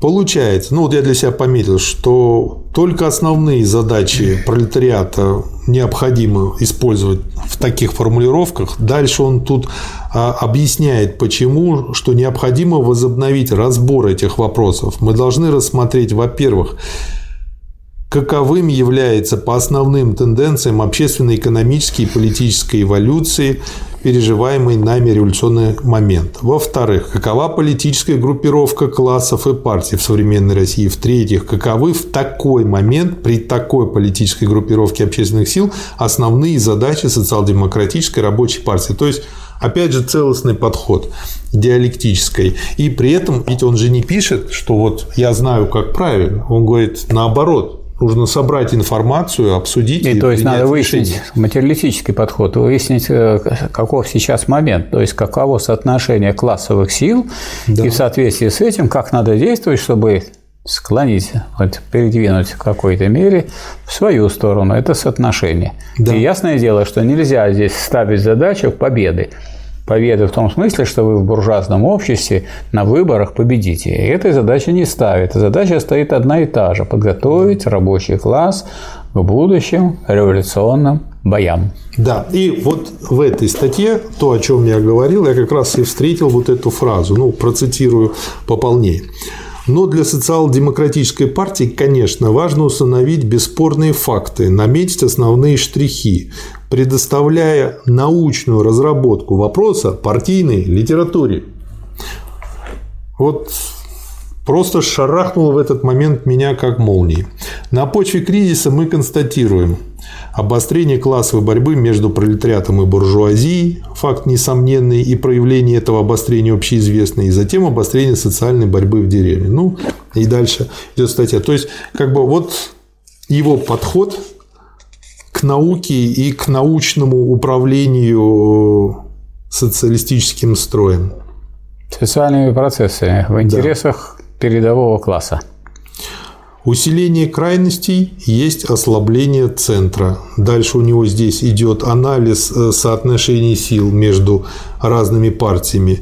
Он пишет о том, почему черносотенные не могут э, как бы никакой э, более-менее влиятельной силы иметь.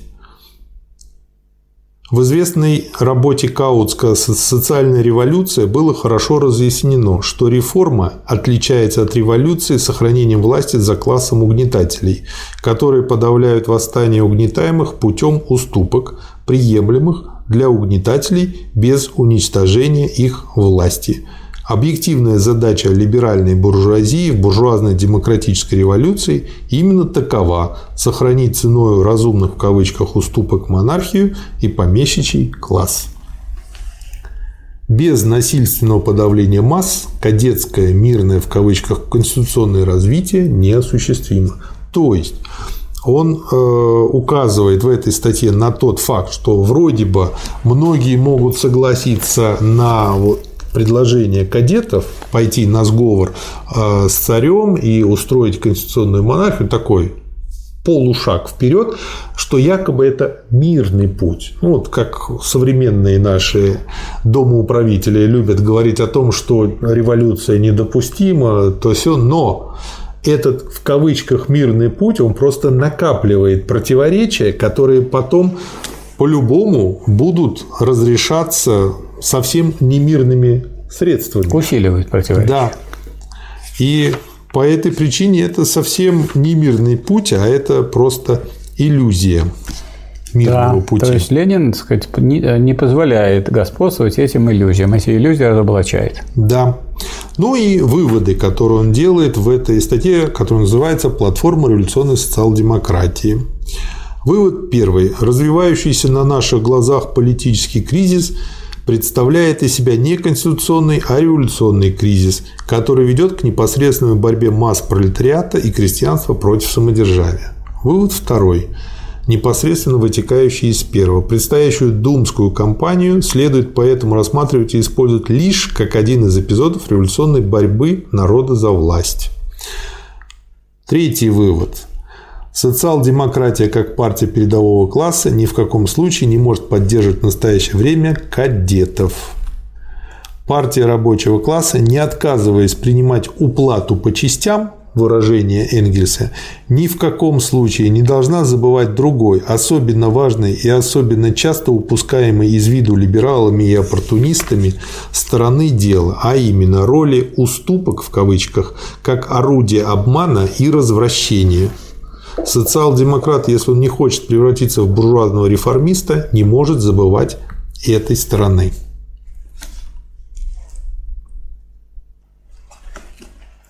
И, э, на мой взгляд, вот это я для себя просто особо подчеркнул, что а, вот эти вот уступки развращающие, которые потом ведут человека к мещанству, вот как с ними бороться? Что делать? Надо понимать просто, что вот не, что и, так сказать, политика в уступок. Раскрывать глаза, наверное. Политика, политика, так сказать, подкармливать классы, так сказать, чуть-чуть им подбрасывать что-то, нужно так же, как вот червяка предлагает рыбе, прежде чем ее, так сказать, вытащить из воды. Да. Без этого, как говорится, без того, чтобы вы, не знаю, можно сначала подкормку бросить, потом закинуть уже крючок. И потом, э, после выборов, на крючке окажется рабочий класс. Следующий... Я хочу обратить ваше внимание на то, что сейчас мы с вами вот обсуждаем эти вещи, когда у нас развернулась сейчас э, кампания по выборам местными. Да. Уже значит, трещат э, всякого рода политики, идеологи на уровне эхо Москвы о том, да. что вот мы должны там такие-то блоки делать, так-то блокироваться, это выбирать. Ни о какой вот этой науке, ни о каком рассмотрении классовой какой-то структуры. Даже, так сказать, и духа этого нет, то есть люди решают вопрос о том, где и какие местечки занять. Да. С учетом того, что сегодня все больше выигрывает тот, у кого есть капитал. Во-первых, тот, кто имеет больше средств, тот, соответственно, ведет компанию. У вас будут простые, у меня будут цветные. У вас будут такие вот плакатики, а у меня будут такие плакаты. У вас будут на один метр, а у меня будут на на билбордах висеть по всей стране и так далее. То есть сейчас э, наличие денежного мешка является определяющим во всех выборах. Поэтому э, тем более, когда речь идет о вот региональных выборах, где люди ну, борются за местечки. А и по поводу местной власти Ленин высказывался так, что это лужение умывальников никакие серьезные политические вопросы это не решаются. Если вам нужно решить проблему с помещением, там, может быть, вот большевики этим тоже пользовались. То есть они где-то выиграли, и там можно проводить свои собрания, там можно собирать свои заседания и так далее. Но надо понимать, что сказать, вопрос может решиться до масштаба государства. И поэтому к этому надо готовиться. Короче говоря, вот все, что пишет Ленин, все предполагает, что для кого-то это последняя точка. Это как вот люди уже выходят из поезда, они уже приехали. Да. А Ленину и большевикам нужно ехать, ехать и ехать. И для тех, кто стоял на позиции Ленина, скажем, а, когда Ленин прибыл сюда в апреле 17 года и сказал «Да здравствует социалистическая революция», но это было не ново. Поэтому э, очень быстро это было принято как общее решение на апрельской конференции и так далее, и общее решение Центрального комитета, что мы готовим большевистскую революцию. А если бы Ленин в это время думал только о том, как в этих выборах победить, ну, тогда надо всякие, так сказать, сдавать да. позиции, блокироваться с кадетами и так далее. Дело, дело-то в том, что эти выборы – это некий эпизод на длительной дороге к завоеванию власти рабочего класса. Да. Вот это пример того, что нужно э, бороться не за сегодняшние какие-то результаты, которые могут быть даже отрицательными, а за те результаты, которые приведут в конечном итоге. Дело не в том, говорил Ленин, что мы там потерпели или не потерпели поражение. Самые победоносные войны предполагают даже поражение. А вопрос в том, кто в конце концов победит окончательно. Да. На 89-й странице офигительный материал, я получил массу удовольствия. Очень хороший. Как не следует писать резолюции. И э, Нельзя не поблагодарить товарищей меньшевиков за опубликование в «Русской mm-hmm. жизни» номер 7 от 24 февраля первого проекта резолюции, выработанного товарищами Даном, Кольцовым, Мартыновым, Мартовым, Негоревым, ну и так, и так далее.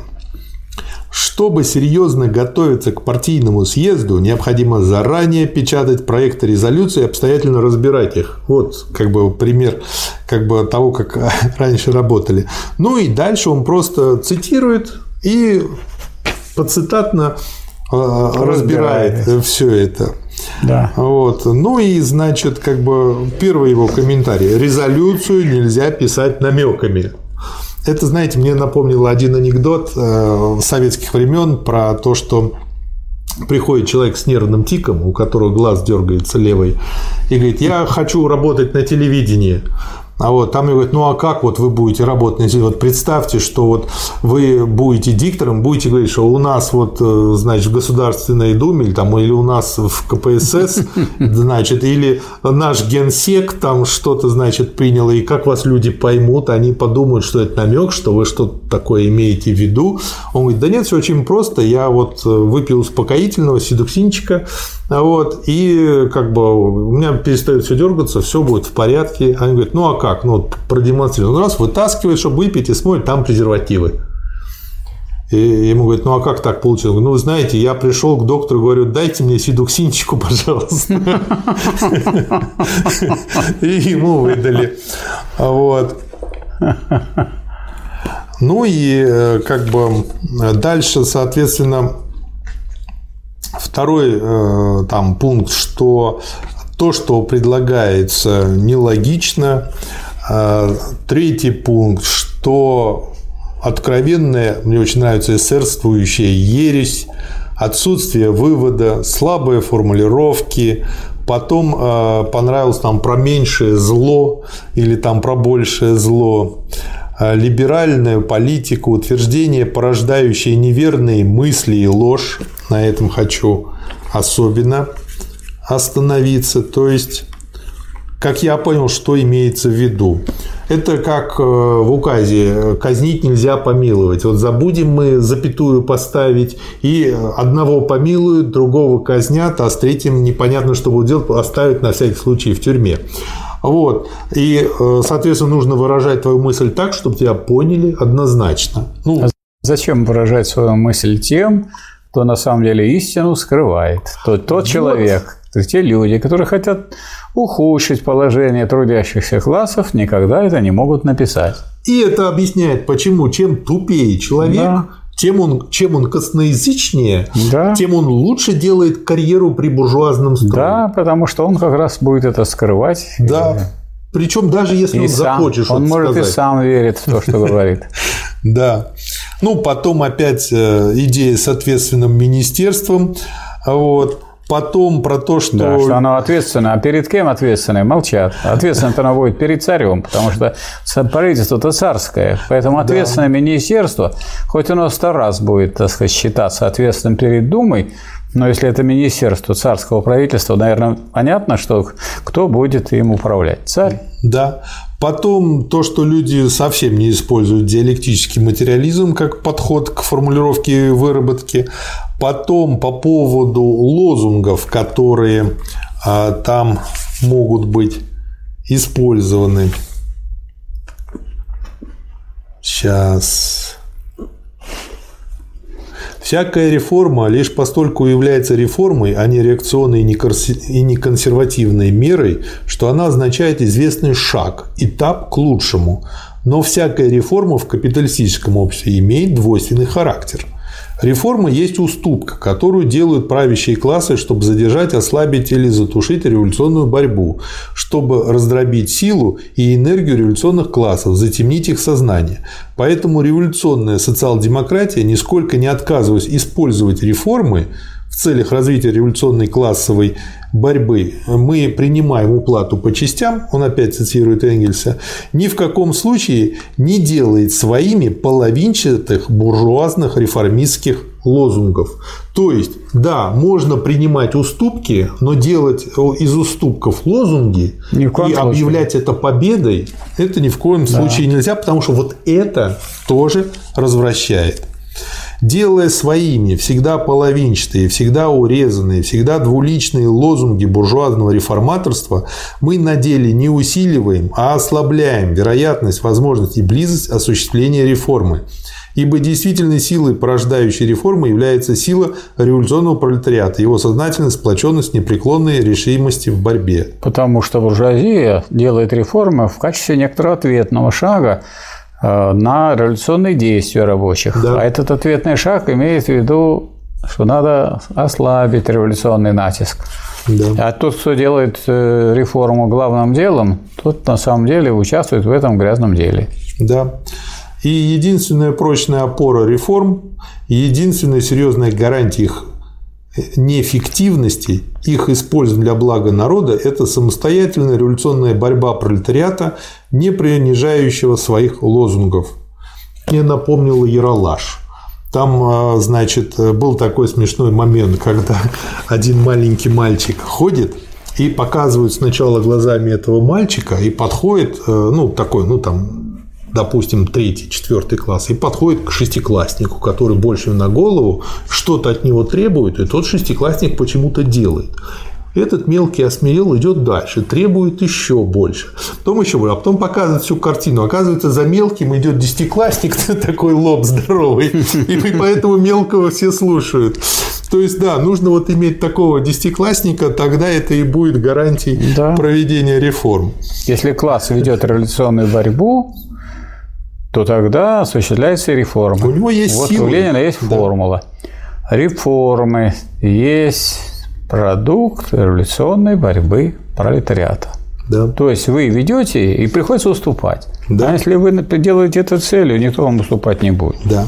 И э, вместо послесловия он пишет, что когда уже статья была написана, поступил э, значит, проект от Союза Эстонского края то есть от эстонских э, социал-демократов, их э, проект э, резолюции по отношению к Государственной Думе. Причем, что самое интересное, им прислали меньшевики свою версию, они взяли меньшевистскую версию, выкинули оттуда всю эту ерундень, подправили, дополнили и получили свою версию и разослали опять же всем на обсуждение. И она тут приводится, цитируется полностью, занимает тоже, как всегда, полторы страницы. Ну и Ленин, значит, по поводу этого, этой версии эстонской пишет. В своей статье я пытался показать, как не следует писать резолюций вроде разобранной, то есть меньшевистской. В своей резолюции эстонские революционные социал-демократы показали, как следует исправлять непригодные резолюции. И вот э, для себя, опять же, я это помочь, э, пометил как творчество масс. То есть, э, что нужно сделать? Если кто-то сделал хорошо, распространите этот опыт по максимуму, что он и продемонстрировал.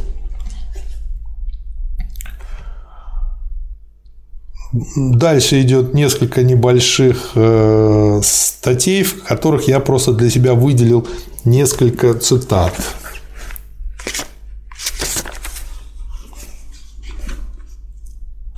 Социал-демократы и трудовики говорили в Думе за крестьян, правые кадеты за помещиков. Это факт, и никакие увертки и фразы не скроют этого.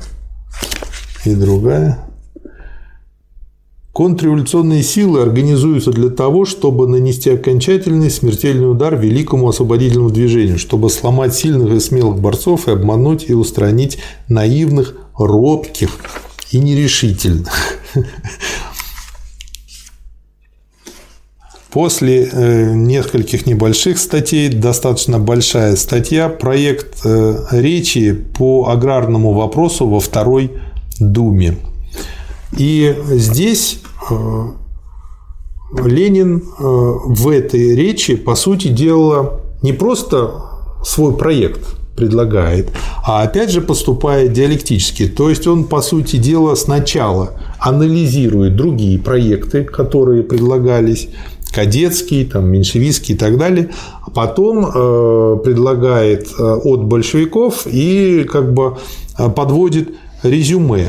И, по сути дела, он тут анализирует четыре главных взгляда на аграрный вопрос от представителей четырех главных партий или партийных течений в Государственной Думе.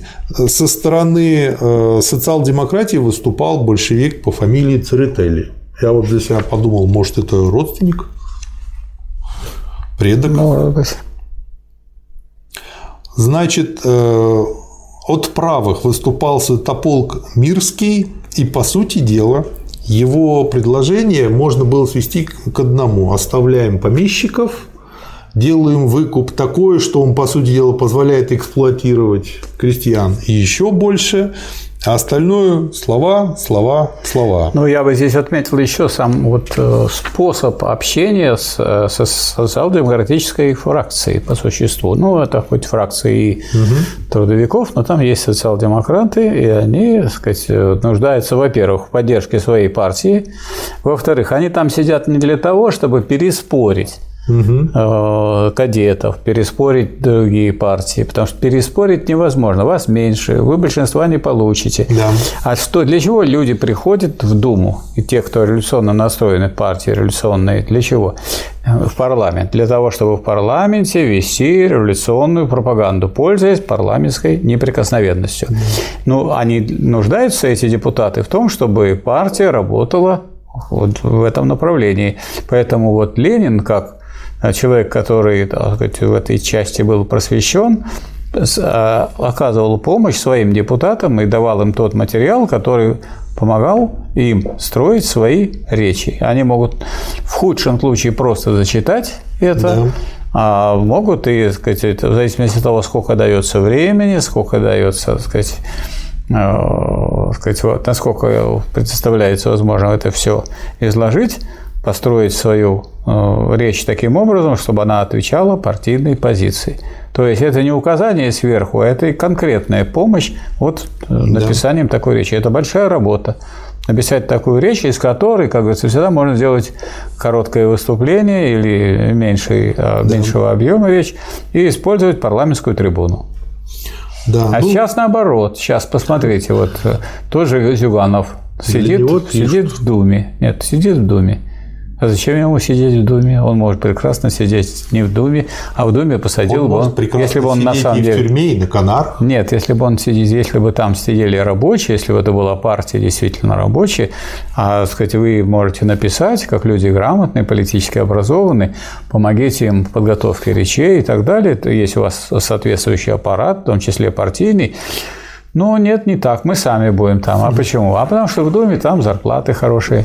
Я знаю, да. что зарплата, так сказать, обычного думца – это 300, 400 тысяч в месяц рублей. Ну, а э, есть руководители фракции, заместители руководителей, я не знаю, сколько они получают. Они не очень, так сказать, эту гласность На эти 2% они и живут. На эти 2% и живут. Да, Сущность крепостнического хозяйства. Нищенский надел вместо платы за труд, обработка помещичьей земли крестьянским трудом и крестьянским инвентарем, принуждение крестьянина работать из-под палки помещика. А вот смотрите, как актуально. Раньше был нищенский надел вместо оплаты за труд. А сейчас люди им задерживают зарплату, то есть не платят а и на дело никто не дает. Они просто, они просто сидят и ждут, а потом поменяют название предприятия, переподчинят его и скажут, что мы теперь у нас предприятие новое, вы, Марат Сергеевич, работаете на новом предприятии, я новый руководитель. Проходите я вам буду... Нет, можете ничего не проходить. Вы, я, сказать, просто я новый руководитель, я вам буду вовремя платить зарплату, а те миллионы, которые вам задолжали прошлое, я к ним не имею никакого отношения. И вас буржуазия обманула. Да. Поэтому это очень актуально. У нас в некотором смысле, э, ну, как всегда бывает, если это реакция, то она возвращает прожитые уже времена. И это хуже, чем положение крестьянина. У него хоть надел земельный есть, а у вас ничего нет, товарищи рабочие, и вы допускаете, чтобы вам не платили. Хотя есть закон, и он принят у нас Думой, трудовой код, который позволяет вам приостановить работу, так, то выплаты заработной платы. Да. И сидеть себе на рабочем месте, читать хорошую книгу, вот собрание сочинений Ленина, любой том, и ждать, когда вам принесут бумажку, в которой будет написано, что завтра, Иван Иванович, выходите, приступайте к работе, вам будет выплачена зарплата. И вы тогда с хорошим настроением и с хорошим чувством приступаете к работе. Не делают этого рабочие, то есть опустили себя, товарищи рабочие, до уровня худшего, чем вот эти крестьяне, которые имели надел. Хоть надел им дали, хоть наделом они пользуются. У них зато есть смартфон. Но зато у них есть смартфон. Но деньги за этот смартфон они, возможно, еще не заплатили. Да. И, сказать, у них копятся, сказать, проценты за кредит. Крепостное право считается отмененным. Только круглые невежды или продажные писаки могут отрицать то, что отработки есть прямой пережит, пережиток крепостничества. И дальше он тут э, еще эту статью можно рассматривать как краткий исторический экскурс по поводу крепостного права. Я, например, не знал, что оказывается э, в 1861 году отменили крепостное право. Прекрасно. Крестьянам сказали, теперь платите, выкупите вашу землю. Не вашу нашу. Пока купить. нашу, да, но которая нашу, может потому стать что земля вашей. вся, земля помещичья. Да. Я помещик вам давал на ней бесплатно вести свое хозяйство, потому что вы у меня работали на барщине. Теперь вы свободны. Но вы свободны, а я тоже свободен от того, чтобы давать бесплатно вам эту самую э, землю, которая выступала как ваш надел. Это надел на моей земле. Михаил как хотите дальше пользоваться, круче, давайте деньги. Еще круче.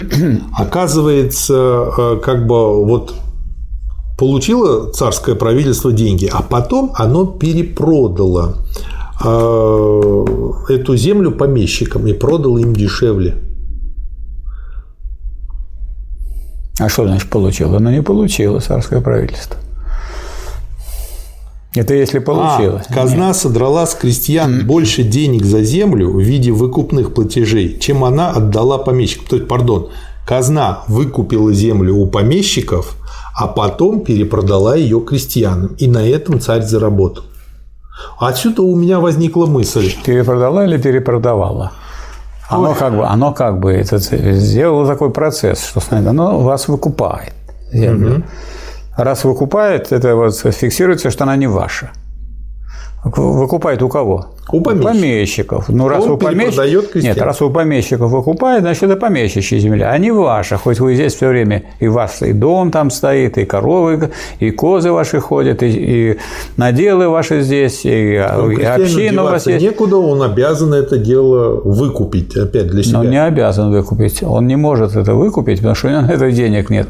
Поэтому, значит, он, он обращается к государству, которое на самом деле государство помещиков. В 61 году какое было государство? В 1861. Царь помещичье государство. Он обращается по существу к классу помещиков, говорит, выкупите, пожалуйста, вот, э, вот у моего помещика. И тогда от его помещика земля переходит в чьи руки? В руки класса помещиков в целом. Царской становится землей или государственной землей.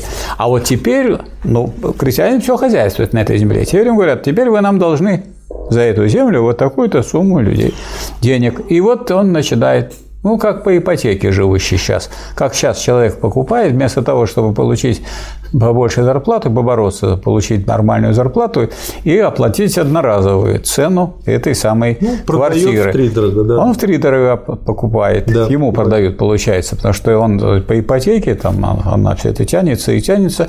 Также и с крестьян. То есть их на самом деле не передали им землю, а сказали, вы купите. А как они могут И купить? отжали их еще в несколько раз. И они больше. стали, они стали просто, если они раньше были должны своему помещику, то теперь они должны помещичьему классу. Да. И буржуазия, вот такая, которая делала всякие комитеты, э, так сказать, говорила о свободе, она вообще даже не думала, наша буржуазия российская, которую Ленин и зафиксировал ее роль, что она не собиралась решать этот земельный вопрос. А первое дело феодаль, э, антифеодальной буржуазной революции – это отобрать у помещиков землю. Да. Я просто вот к чему. Тому, что, может быть, царь-батюшка уже тогда испытывал финансовые трудности, и, в общем-то, они просто придумали вот эту отмазку с 61 годом просто для того, чтобы поправить свой бюджет. Ну, в том числе, и это То есть учитывалось изначально это было мотивацией, может быть. тоже мотивацией. То есть, ну, это класс, э, так сказать, решил эту задачу. То есть, царь на самом деле не может рассматриваться отдельно. Кто представляет? Это он ну, внешне это представительство осуществляет этой классовой диктатуру. А какой класс Да. осуществляет диктатуру? Помещики при феодализме. Да. Ну, дальше, соответственно, Ленин раскрывает все это, говорит подробно, говорит о том, что отработки держатся не силой закона. По закону крестьянин в кавычках свободен умирать с голоду. Они держатся силой экономической зависимости крестьян. И отсюда, соответственно, логично потребовать, что нужно уничтожить помещичья э, собственность на землю и освободить крестьян именно от этой экономической кабалы. А Дальше он просто показывает, на самом деле, сколько в среднем приходится на среднего помещика, а сколько на один крестьянский двор, и что для того, чтобы... То есть, опять же, базируется на вот всех своих этих расчетах, и что для того, что э, средний крестьянский двор имеет менее 5 десятин, 5 десятин, вот, а среднее помещичье землевладение 594 десятины. И что для Больше, того, чем в сто раз. да, и для того, чтобы довести хотя бы до 16 десятин на двор, это на самом деле не проблема это сделать, и даже угнетатели не будут ос- особенно сильно угнетаться и страдать по этому поводу. Ну и развеивает это Страдать все будут аргументацией. Все богатые всегда страдают по поводу потери своего богатства. Икра не та уже, не такая зернистая. Да. А Второй раздел посвящен разбору предложений от кадетов. Вот, от партии народной свободы, как бы Вот видите, как уже тогда широко использовали всякие названия. да. Народная свобода. Ну и наиболее яркое вот высказывание, относящееся к 20 веку, это национал-социалистическая рабочая партия. Кто еще не усвоил после этой мировой войны, после Второй мировой войны, не усвоил, что означают эти самые названия партий, тот, значит, совершенно э, сказать, не разбирается в политике. Потому Да. что в политике всякие названия используются не для раскрытия, а для сокрытия истины. Есть сейчас такой э, якобы марксист по фамилии Прохоров. И он как бы придумал, как националистов привлечь, так сказать, на сторону коммунизма. Я вот думаю, что он доиграется с этими игрищами, и как бы либо его, либо он, но ни к чему хорошему это не приведет. Здесь, если в первой позиции, в первой программе было очень просто, нужно оставить как есть, по большому счету, там, сделать выкуп, так косметически усилить эксплуатацию крестьян, то тут действует более тонко, и рассуждение э, основное следующее. Первый, думаю. Э, нет, я имею в виду в программе, в предложении кадетов. Ну, понятно. Вот. Значит, э, цитирую э, из кадетской программы. «Несправедливо уничтожать земельную собственность, если не уничтожать других видов собственности». О как! Видите, как они загнули? То есть, как помните, а раз мы не собираем... автомобиля, а на раз... Конституцию они да. замахнулись. А раз мы да. не, со... не собираемся уничтожать собственность капиталистов, то значит не будем уничтожать и собственность помещиков. Вот и все. Мне очень нравится очень образная и смачная аргументация Ленина, которая, опять же, понятна любому нормальному человеку.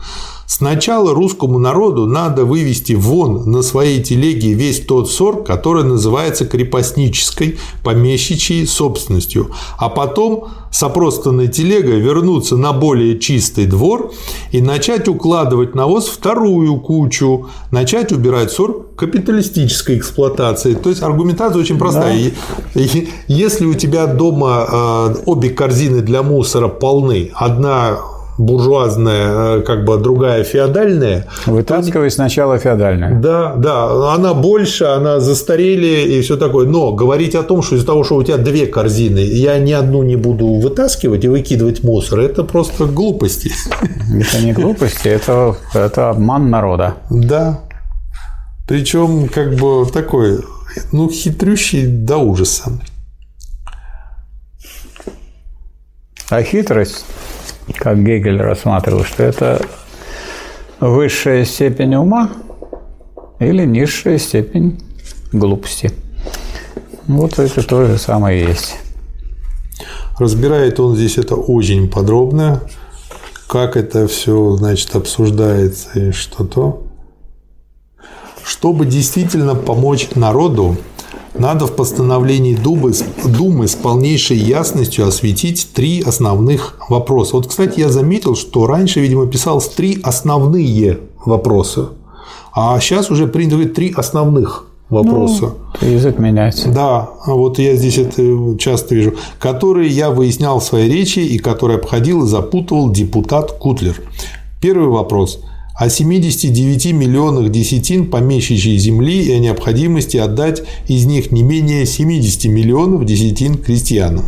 Второй вопрос о выкупе. Третий вопрос о демократическом строе государства, необходимом для осуществления аграрной реформы, и особенно о местных земельных комитетах, выбранных всеобщим, прямым, равным и тайным голосованием. То есть, опять же, предлагается использовать Думу для пропаганды. Дальше идет разбор а, того, что предлагали трудовики, и здесь э, от них выступал, а трудовиками называли представители крестьян. Да. да, депутат, э, священник Тихвинский. И он как раз-таки и э, показывает, что он ближе всего к простым людям, и что, собственно говоря, именно по этой причине социал-демократы предлагают с трудовиками выступать по многим вопросам общим фронтом. Ну и дальше... Они с кадетами. Да, они с кадетами.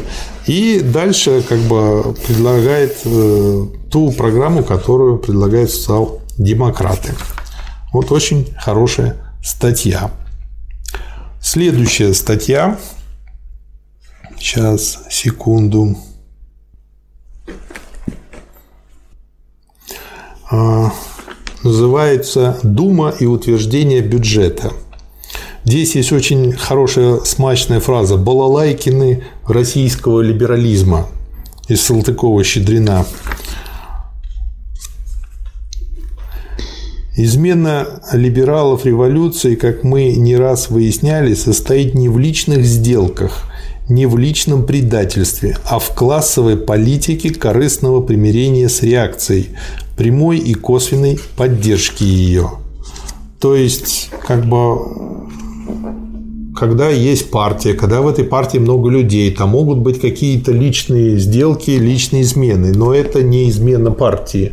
А то, когда есть, собственно говоря, вот преда, э, когда предаются классовые интересы в виде программы и уже основных установок партии, вот это и есть измена либерала. Ну, тут еще есть такая проблема, связанная с тем, что Россия подзадержалась с буржуазной революцией. Она настолько подзадержалась, что такие... такое ощущение, что она до 21 века подзадержалась, и сейчас тоже. Нет, нет, сейчас она не подзадержалась, сейчас она вернулась mm. обратно. Это вы спрямили процесс, а он был туда и обратно. Да. Так вот, э, ну, вы спрямили, атомное оружие у нас осталось от социализма да. и, ракетостроения. Да. Вот, так вот, э, Сложилась такая ситуация, что российская буржуазия уже боялась, что если она столь же последовательно проведет революцию, как во Франции, угу. буржуазную, то это вот в условиях российской действительности приведет э, к большому усилению уже социал-демократов, которые здесь выступают. И, как говорится, вы же понимаете, что Ленин э, печатал свои статьи достаточно широко, а их читали так сказать, эти позиции, они излагались уже в Думе.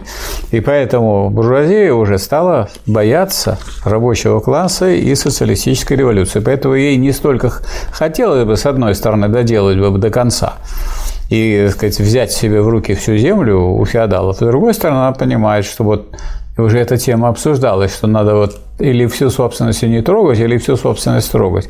Так если всю собственность трогать, то когда, так сказать, начнут отбирать помещичью, эти угу. самые социал-демократы и рабочий класс с крестьянством, потом отберет и фабрики, и заводы у буржуазии. И тогда уже будет социализм. А вот тут уже можно сказать, что буржуазный класс в этих конкретных условиях уже имел такие интересы реакционные в том числе, затормозить этот процесс, делать mm-hmm. очень тихо и осторожно, как бы не потерять вообще, так сказать, власть. Но вот именно поэтому большевики и переиграли буржуазию, потому что вот так только состоялась буржуазная революция, угу. и можно было ее пригвоздить буржуазии, что они не выполняют земельную программу. И это облегчило совершение социалистической революции и привлечение на свою сторону крестьян. Крестьяне, вы хотите получить землю? Развяжитесь с этими самыми представителям буржуазии, давайте, да здравствует социалистическая революция, землю крестьянам. И поэтому вот так получилось, что наиболее последовательная политика, наиболее правильная – это принципиальная политика. Легкость э, социалистической революции в России, но это первая революция в мире, объясняется в том числе этой трусливой позицией этой самой российской буржуазии и сговором и с феодалами. Вот по поводу трусливой позиции, тут есть хорошая смачная статья «Сердитая растерянность» э, под заголовок к вопросу о рабочем съезде. Ну и опять же анализируются разные революции, э, резолюции. Ну, например, значит, смачный э, комментарий по поводу одной из них. Какие это массовые организации могут складываться на почве групповых нужд? Аллах ведает. Дальше. Так, сейчас. Я тут все просто помечаю такие вот самые смачные а, выражения. Так. Яркие, сочные. Да. Пообещал Акселерот самодеятельность и истинно рабочий съезд против господства интеллигенции. А теперь литераторы-питерцы решают и разъясняют, что надо понимать эту самодеятельность с разрешения той же самой обруганной интеллигентской партии. Вот.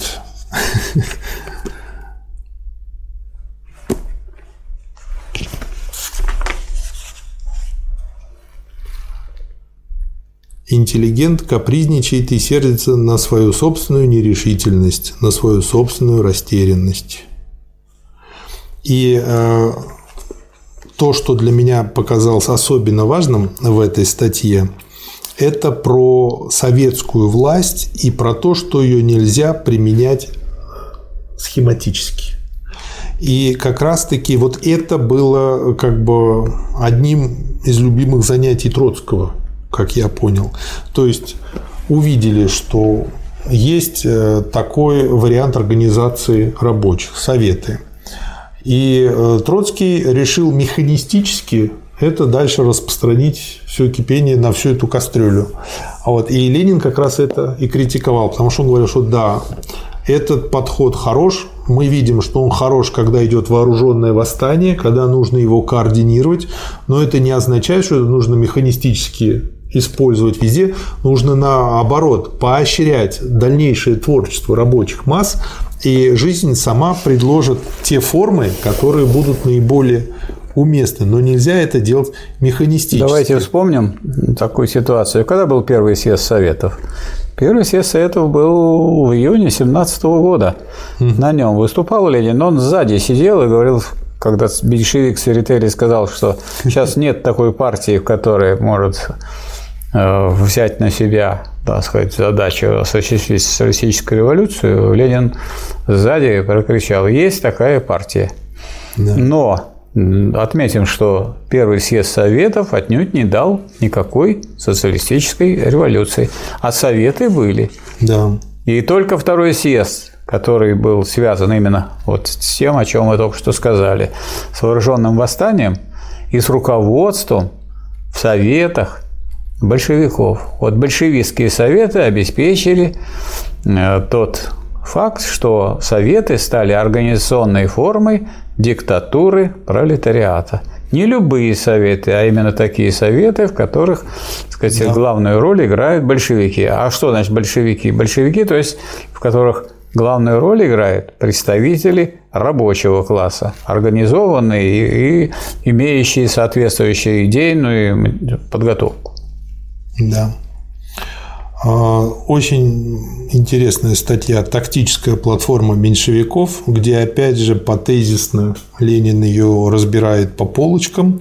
А, если говорить в одно предложение, то тактическая платформа страдает крайней расплывчатостью и неопределенностью формулировок, что здесь, по сути дела, просто очень много отписок – и, э, Чтобы он, труднее было критиковать. Да, ровно ничего не говорит определенного. Он, э, она метит, как можно догадываться, в большевиков, но не попадает в них вследствие расплывчатой формулировки. Это мне чем-то напомнило борьбу с коронавирусом. Как бы она метит в коронавирус, но никак в него не попадает. Опять там часто встречаются вот оценки Ленина как верх нелогичности, чтобы связать концы с концами в тактической платформе, а дальше вот я себе пометил, потому что это ценно. Надо противопоставить Первое. Один класс другому, например, либеральную буржуазию демократическому революционному крестьянству. Второе одну политику другой, например, контрреволюционную революционную. И третье. Одни учения, взгляды и предрассудки другим учениям, взглядам и предрассудкам.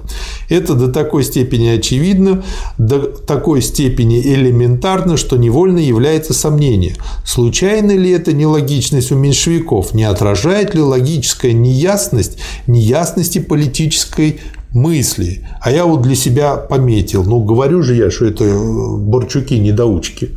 Вот как бы, ну, ну, ну не умеют они. Нет, не в этом дело, что не умеют. Что сама их позиция такая антиреволюционная у буржуазии, она заставляет, они же поддерживают по существу буржуазную революцию, не собираются строить социализм.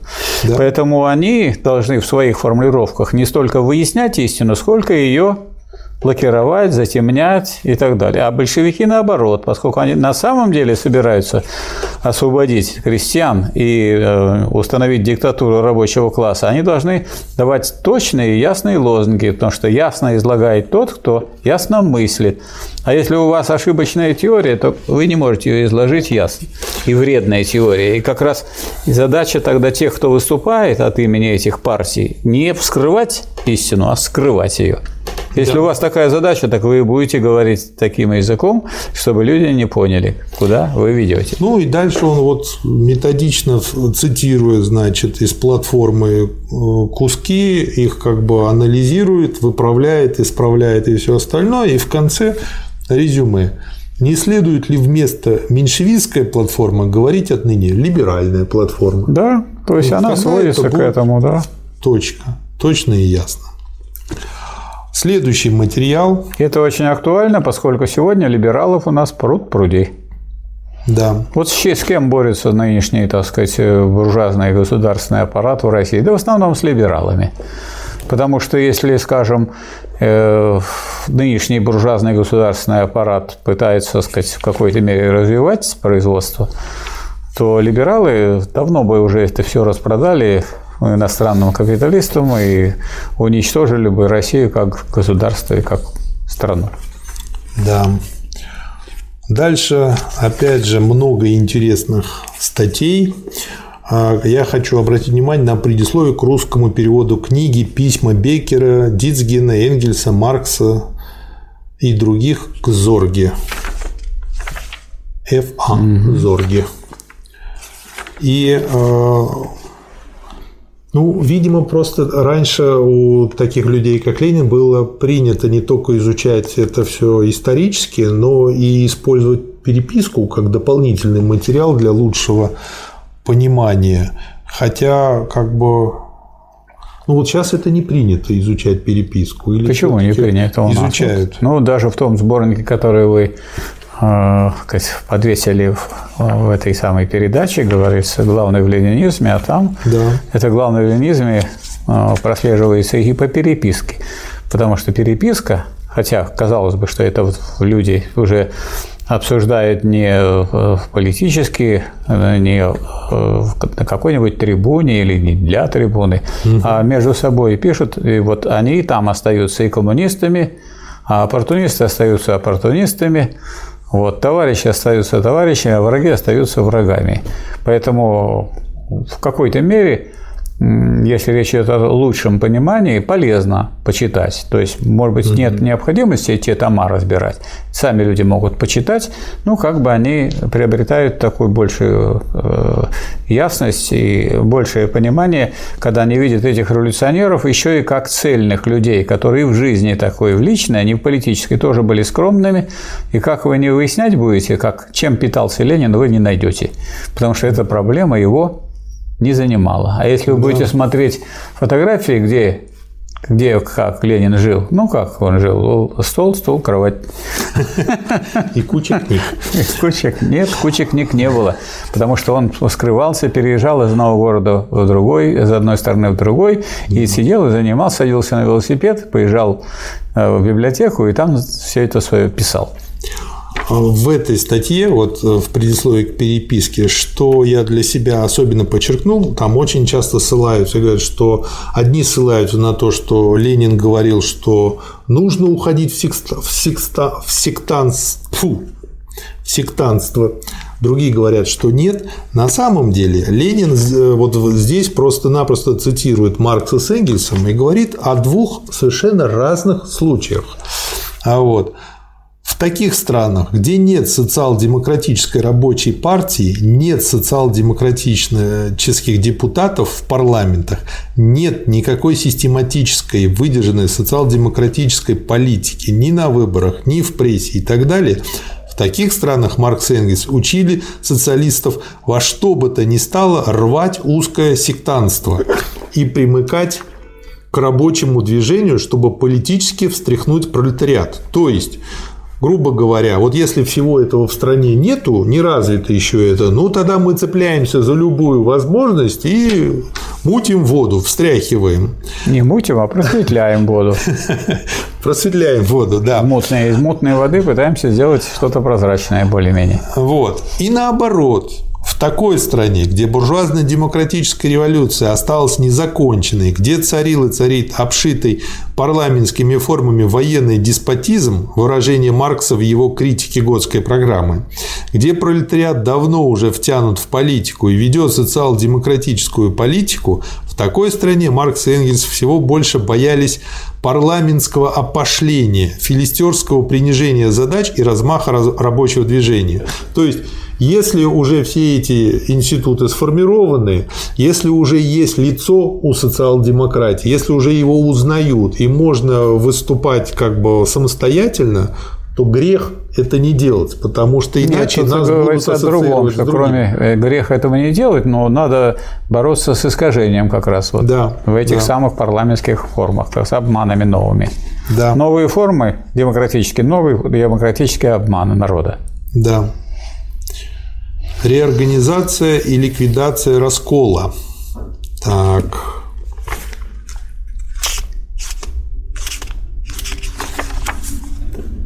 Санкт-Петербурге. Так называется статья. Сущность этого организационного устава состоит в последовательном проведении принципа демократического централизма.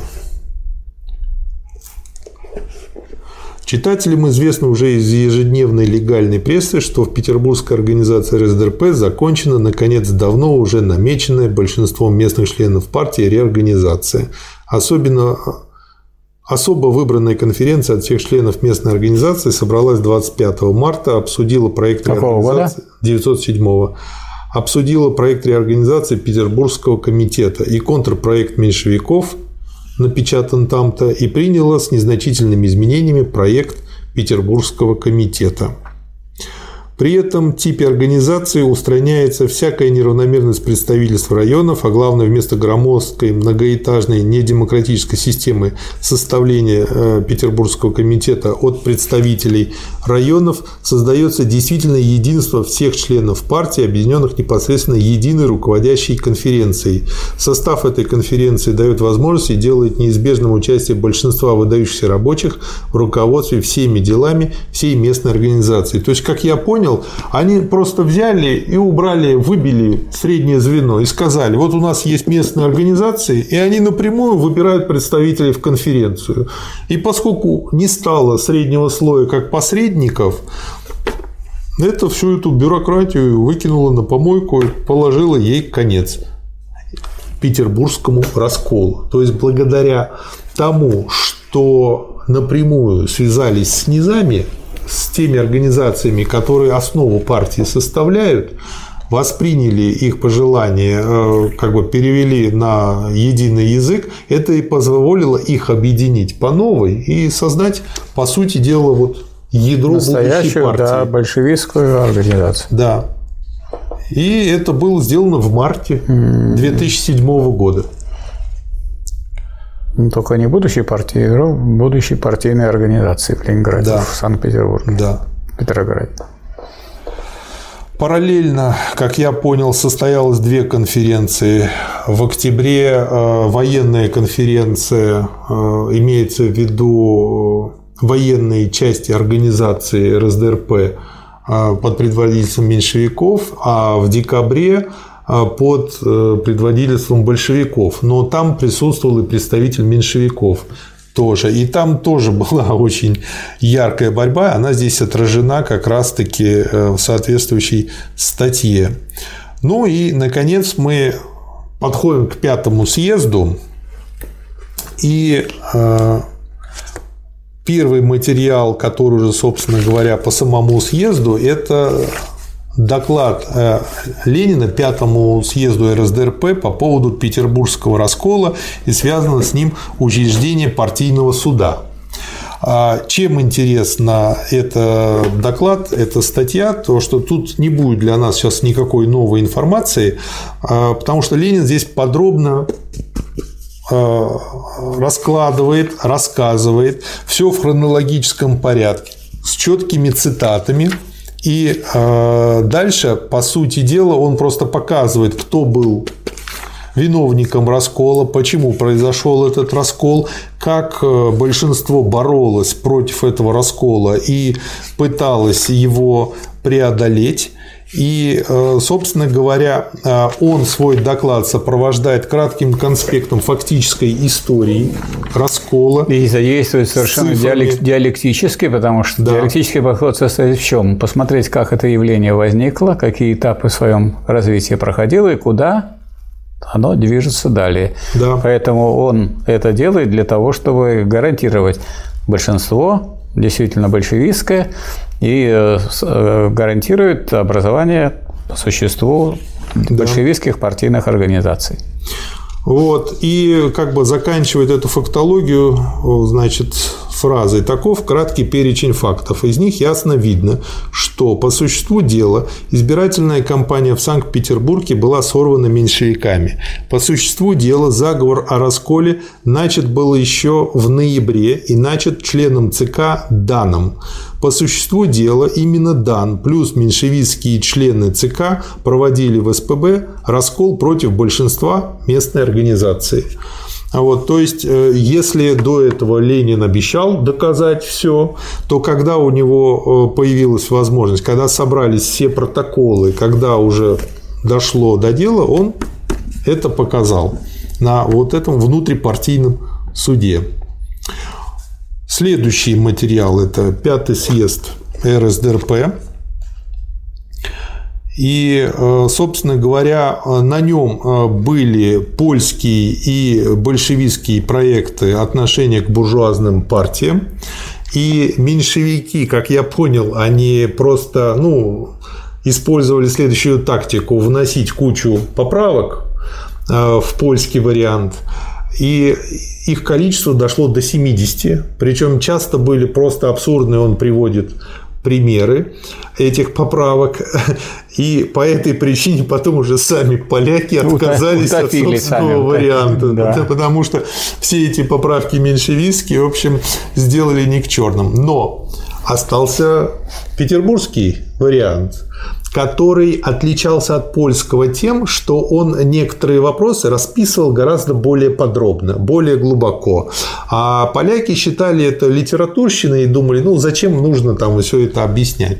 Поэтому получилось даже лучше. И я думаю, может быть, я вот про себя подумал, может быть, был какой-то тактическая договоренность у Ленина с поляками, что давайте вот мы запустим вас первыми, вас покусают, а потом, по сути, все Нет, равно это, пройдет. Нет, дело в том, что Ленин-то подготовился лучше, чем поляки. Ленин подготовил да. это заранее, так сказать, поэтому выигрыш его был как бы уже заложен предыдущей работой. И поэтому здесь любое действие могло быть использовано для решения этой проблемы, победы большевиков.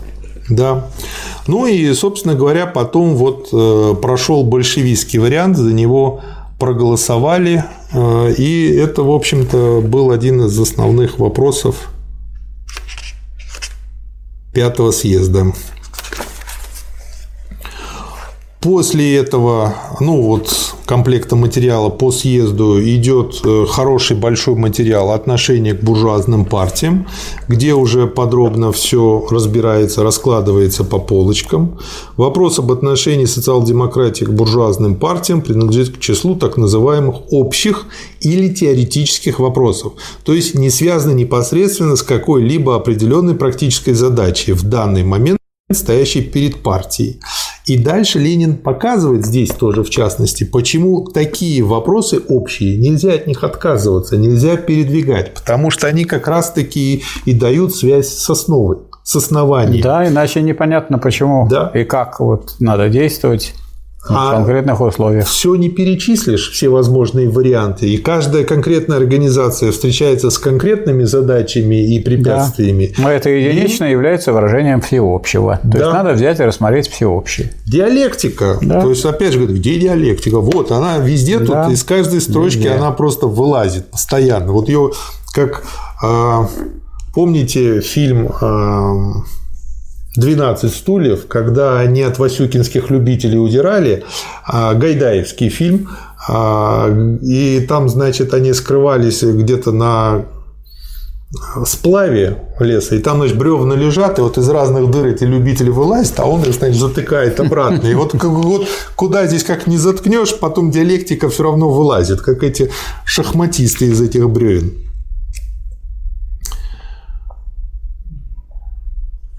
Описывает о том, к чему, значит, меньшевики склонялись, к чему большевики, как это все прошло. Вот. Потом он, значит, э, объясняет, почему очень важно вот эти общие еще вопросы, потому что он ну, просто говорит, что а, есть сама идея, она развертывается в том, как ее понимают люди, конкретные в конкретных организациях, и э, все как бы идет постепенно, как э, со ступеньки на ступеньку. Ну, и там, например, благие намерения социалиста и плохая теория в 1905 году. Никакой теории и никаких намерений в 1906. Ну, в каком году прошел? 907. Пятый, 907. Да. Следующий съезд в каком году прошел? Я еще не дочитал, я не могу ответить. Да, я дочитал. Вопрос. В 1917 году состоялся шестой, шестой съезд, да. Это да. ж как они так умудрились. Я а привык, вот. что каждые два года ну, вот такие были условия. Ведь уже там после надо вспомнить, что и война была, и, и, и реакция была, вот откаты был революции. После этого мы будем заниматься философскими вопросами, связанными с тем, что даже сказать, крупные такие большевики, как Луначарский, уже обращались к Богу и занимались не только богостроительством, но и бога не только богоискательством, но и богостроительством. Ленину пришлось заняться уже не такими конкретными вопросами, как что, за что выступать сейчас, а такими вопросами философскими, о материализме и идеализме, что мы будем делать, когда мы будем рассматривать 18 да. 18 том. Поэтому вот это был откат. И потом новый подъем был где? Когда? После Ленского расстрела в 2012 году. Да. И вот потребовалось еще пять лет. То есть э, волны и революции и контрреволюции, они вот такие очень крупные волны. И если тут получается, что вот сколько было съездов, да, пять съездов, начиная с третьего года по седьмой, да, за четыре года, то вот Потом получается, что следующий съезд, шестой, в семнадцатом году в Петрограде был сначала он, Ленин в это время скрывался от э, ячеек Временного правительства в разливе, а этот съезд готовил и проводил Сталин, и он же выступал mm-hmm. с ним основным докладом ЦК. И съезд сначала проводился на Выборгской стороне, там этот дом стоит рядом с церковью, посвященной э, Полтавской битве. Сейчас там дом творчества молодежи. А потом э, вторая часть, поскольку было небезопасно в Выборгском районе, была за Нарвской заставой на улице Ивана Черных, дом 23. Сейчас там музей Нарвской заставы. И там есть, висит фотография этого шестого съезда. И э, на этой на картине шестого съезда изображено, как Сталин выступает с докладом, в котором он подвел уже партию к вооруженному восстанию, а Ленин к этому времени подготовил свое государство и революции, смысл которого был в том не только как сделать эту самую революцию, а как после революции, что нужно сделать, чтобы власть рабочих не пропала. Как, какие меры нужно предпринять, чтобы не, подорв... не подорваны были завоевания революции. Поэтому вот э, я говорю об этом сейчас, это какой? Седьмой год, пятый съезд, если бы, скажем, рядом был тут же шестой и так далее, но это значит, почему вот так э, Ленин воевал и так твердо боролся и последовательно, потому что, как показали дальнейшие события, что нужно, чтобы вот этот вектор, эта линия, чтобы она не была ничем затянутой, чтобы она была сохранена, ибо эта линия на в перспективе на социалистическую революцию. Доведение буржуазной революции до конца, привлечение на свою сторону крестьянства тем, что обеспечивает крестьянство землей и ликвидирует вот эти самые поборы с крестьян, которые совершало государство. И дальше фабрики рабочим и мир народом, поскольку это были условия империалистической войны, об этом даже никто тут не заикался, революция произошла в такое время, когда народ был вооружен. И поэтому вопрос о вооружении народа не стоял. Да. И дальше здесь подробно все разбираются недостатки меньшевистской э, платформы и всего остального. А, и почему, как в конечном счете все было принято. То есть очень подробно, как Ленин делает, он в этой статье раскрывает и показывает. Дополнительно к этому я себе здесь отметил еще как бы две мысли. Ну, во-первых, а, про то, как писать резолюции. По-моему, вот эта формулировка, она просто как методичка ее можно использовать. Резолюция должна быть написана так, чтобы ее нельзя было не понять. То есть не просто как бы, э, как бы понять правильно, а что вообще не понять нельзя она, было бы. Потому что она для единства партии, для того, чтобы ей руководствоваться на долгое время. Вот, вот да. время мы только что это об этом говорили. Да. И еще я тут встретил как бы знакомое слово сочетание, которое сейчас очень популярно, называется социальные инстинкты. То есть я думал, что это такое э, достаточно современное изобретение, а оказывается этому заблуждению уже больше ста лет. И э, он их характеризует как безграмотно, э, полную безграмотность. И, в общем-то, и становится понятным, если просто изучить ленинскую логику. То есть инстинкт – это то, что врожденное, и то, и... что они проходят через голову. Да, то, что социальное, это проходит через голову, потому что это обучение людей друг от друга. И э, зачем использовать вот такие вот, ну, я не знаю, ужас ежом и получать колючую проволоку, непонятно. То есть... Почему непонятно? Для того, чтобы оболванить людей, не просвещать. Большевики старались просветить. Враги большевиков старались сознание э, замучить и затемнить. И поэтому это, эта борьба вот эти с формулировками, она продолжается. Вот сейчас самый, э, скажем, широко применяющийся для оглупления людей такое выражение, как повестка. У вас какая повестка? Как будто все сидят, все на каком-то съезде, какая-то повестка. Разве о повестке идет речь? А по любой повестке могут приняты прямо противоположные решения. Да. Одно да. решение буржуазное, другое пролетарское. Да. А нет, вот повестка у вас. Ну вот у вас будет повестка в Беларуси, у вас не повестка Беларуси, а в Беларуси идет, э, сказать, по существу попытка э, уничтожить самостоятельное белорусское государство и подчинить, да. подчинить сначала его иностранной империалистической буржуазии, известным уже методом, известной по Латвии, Литве, Эстонии, по сказать, Украине.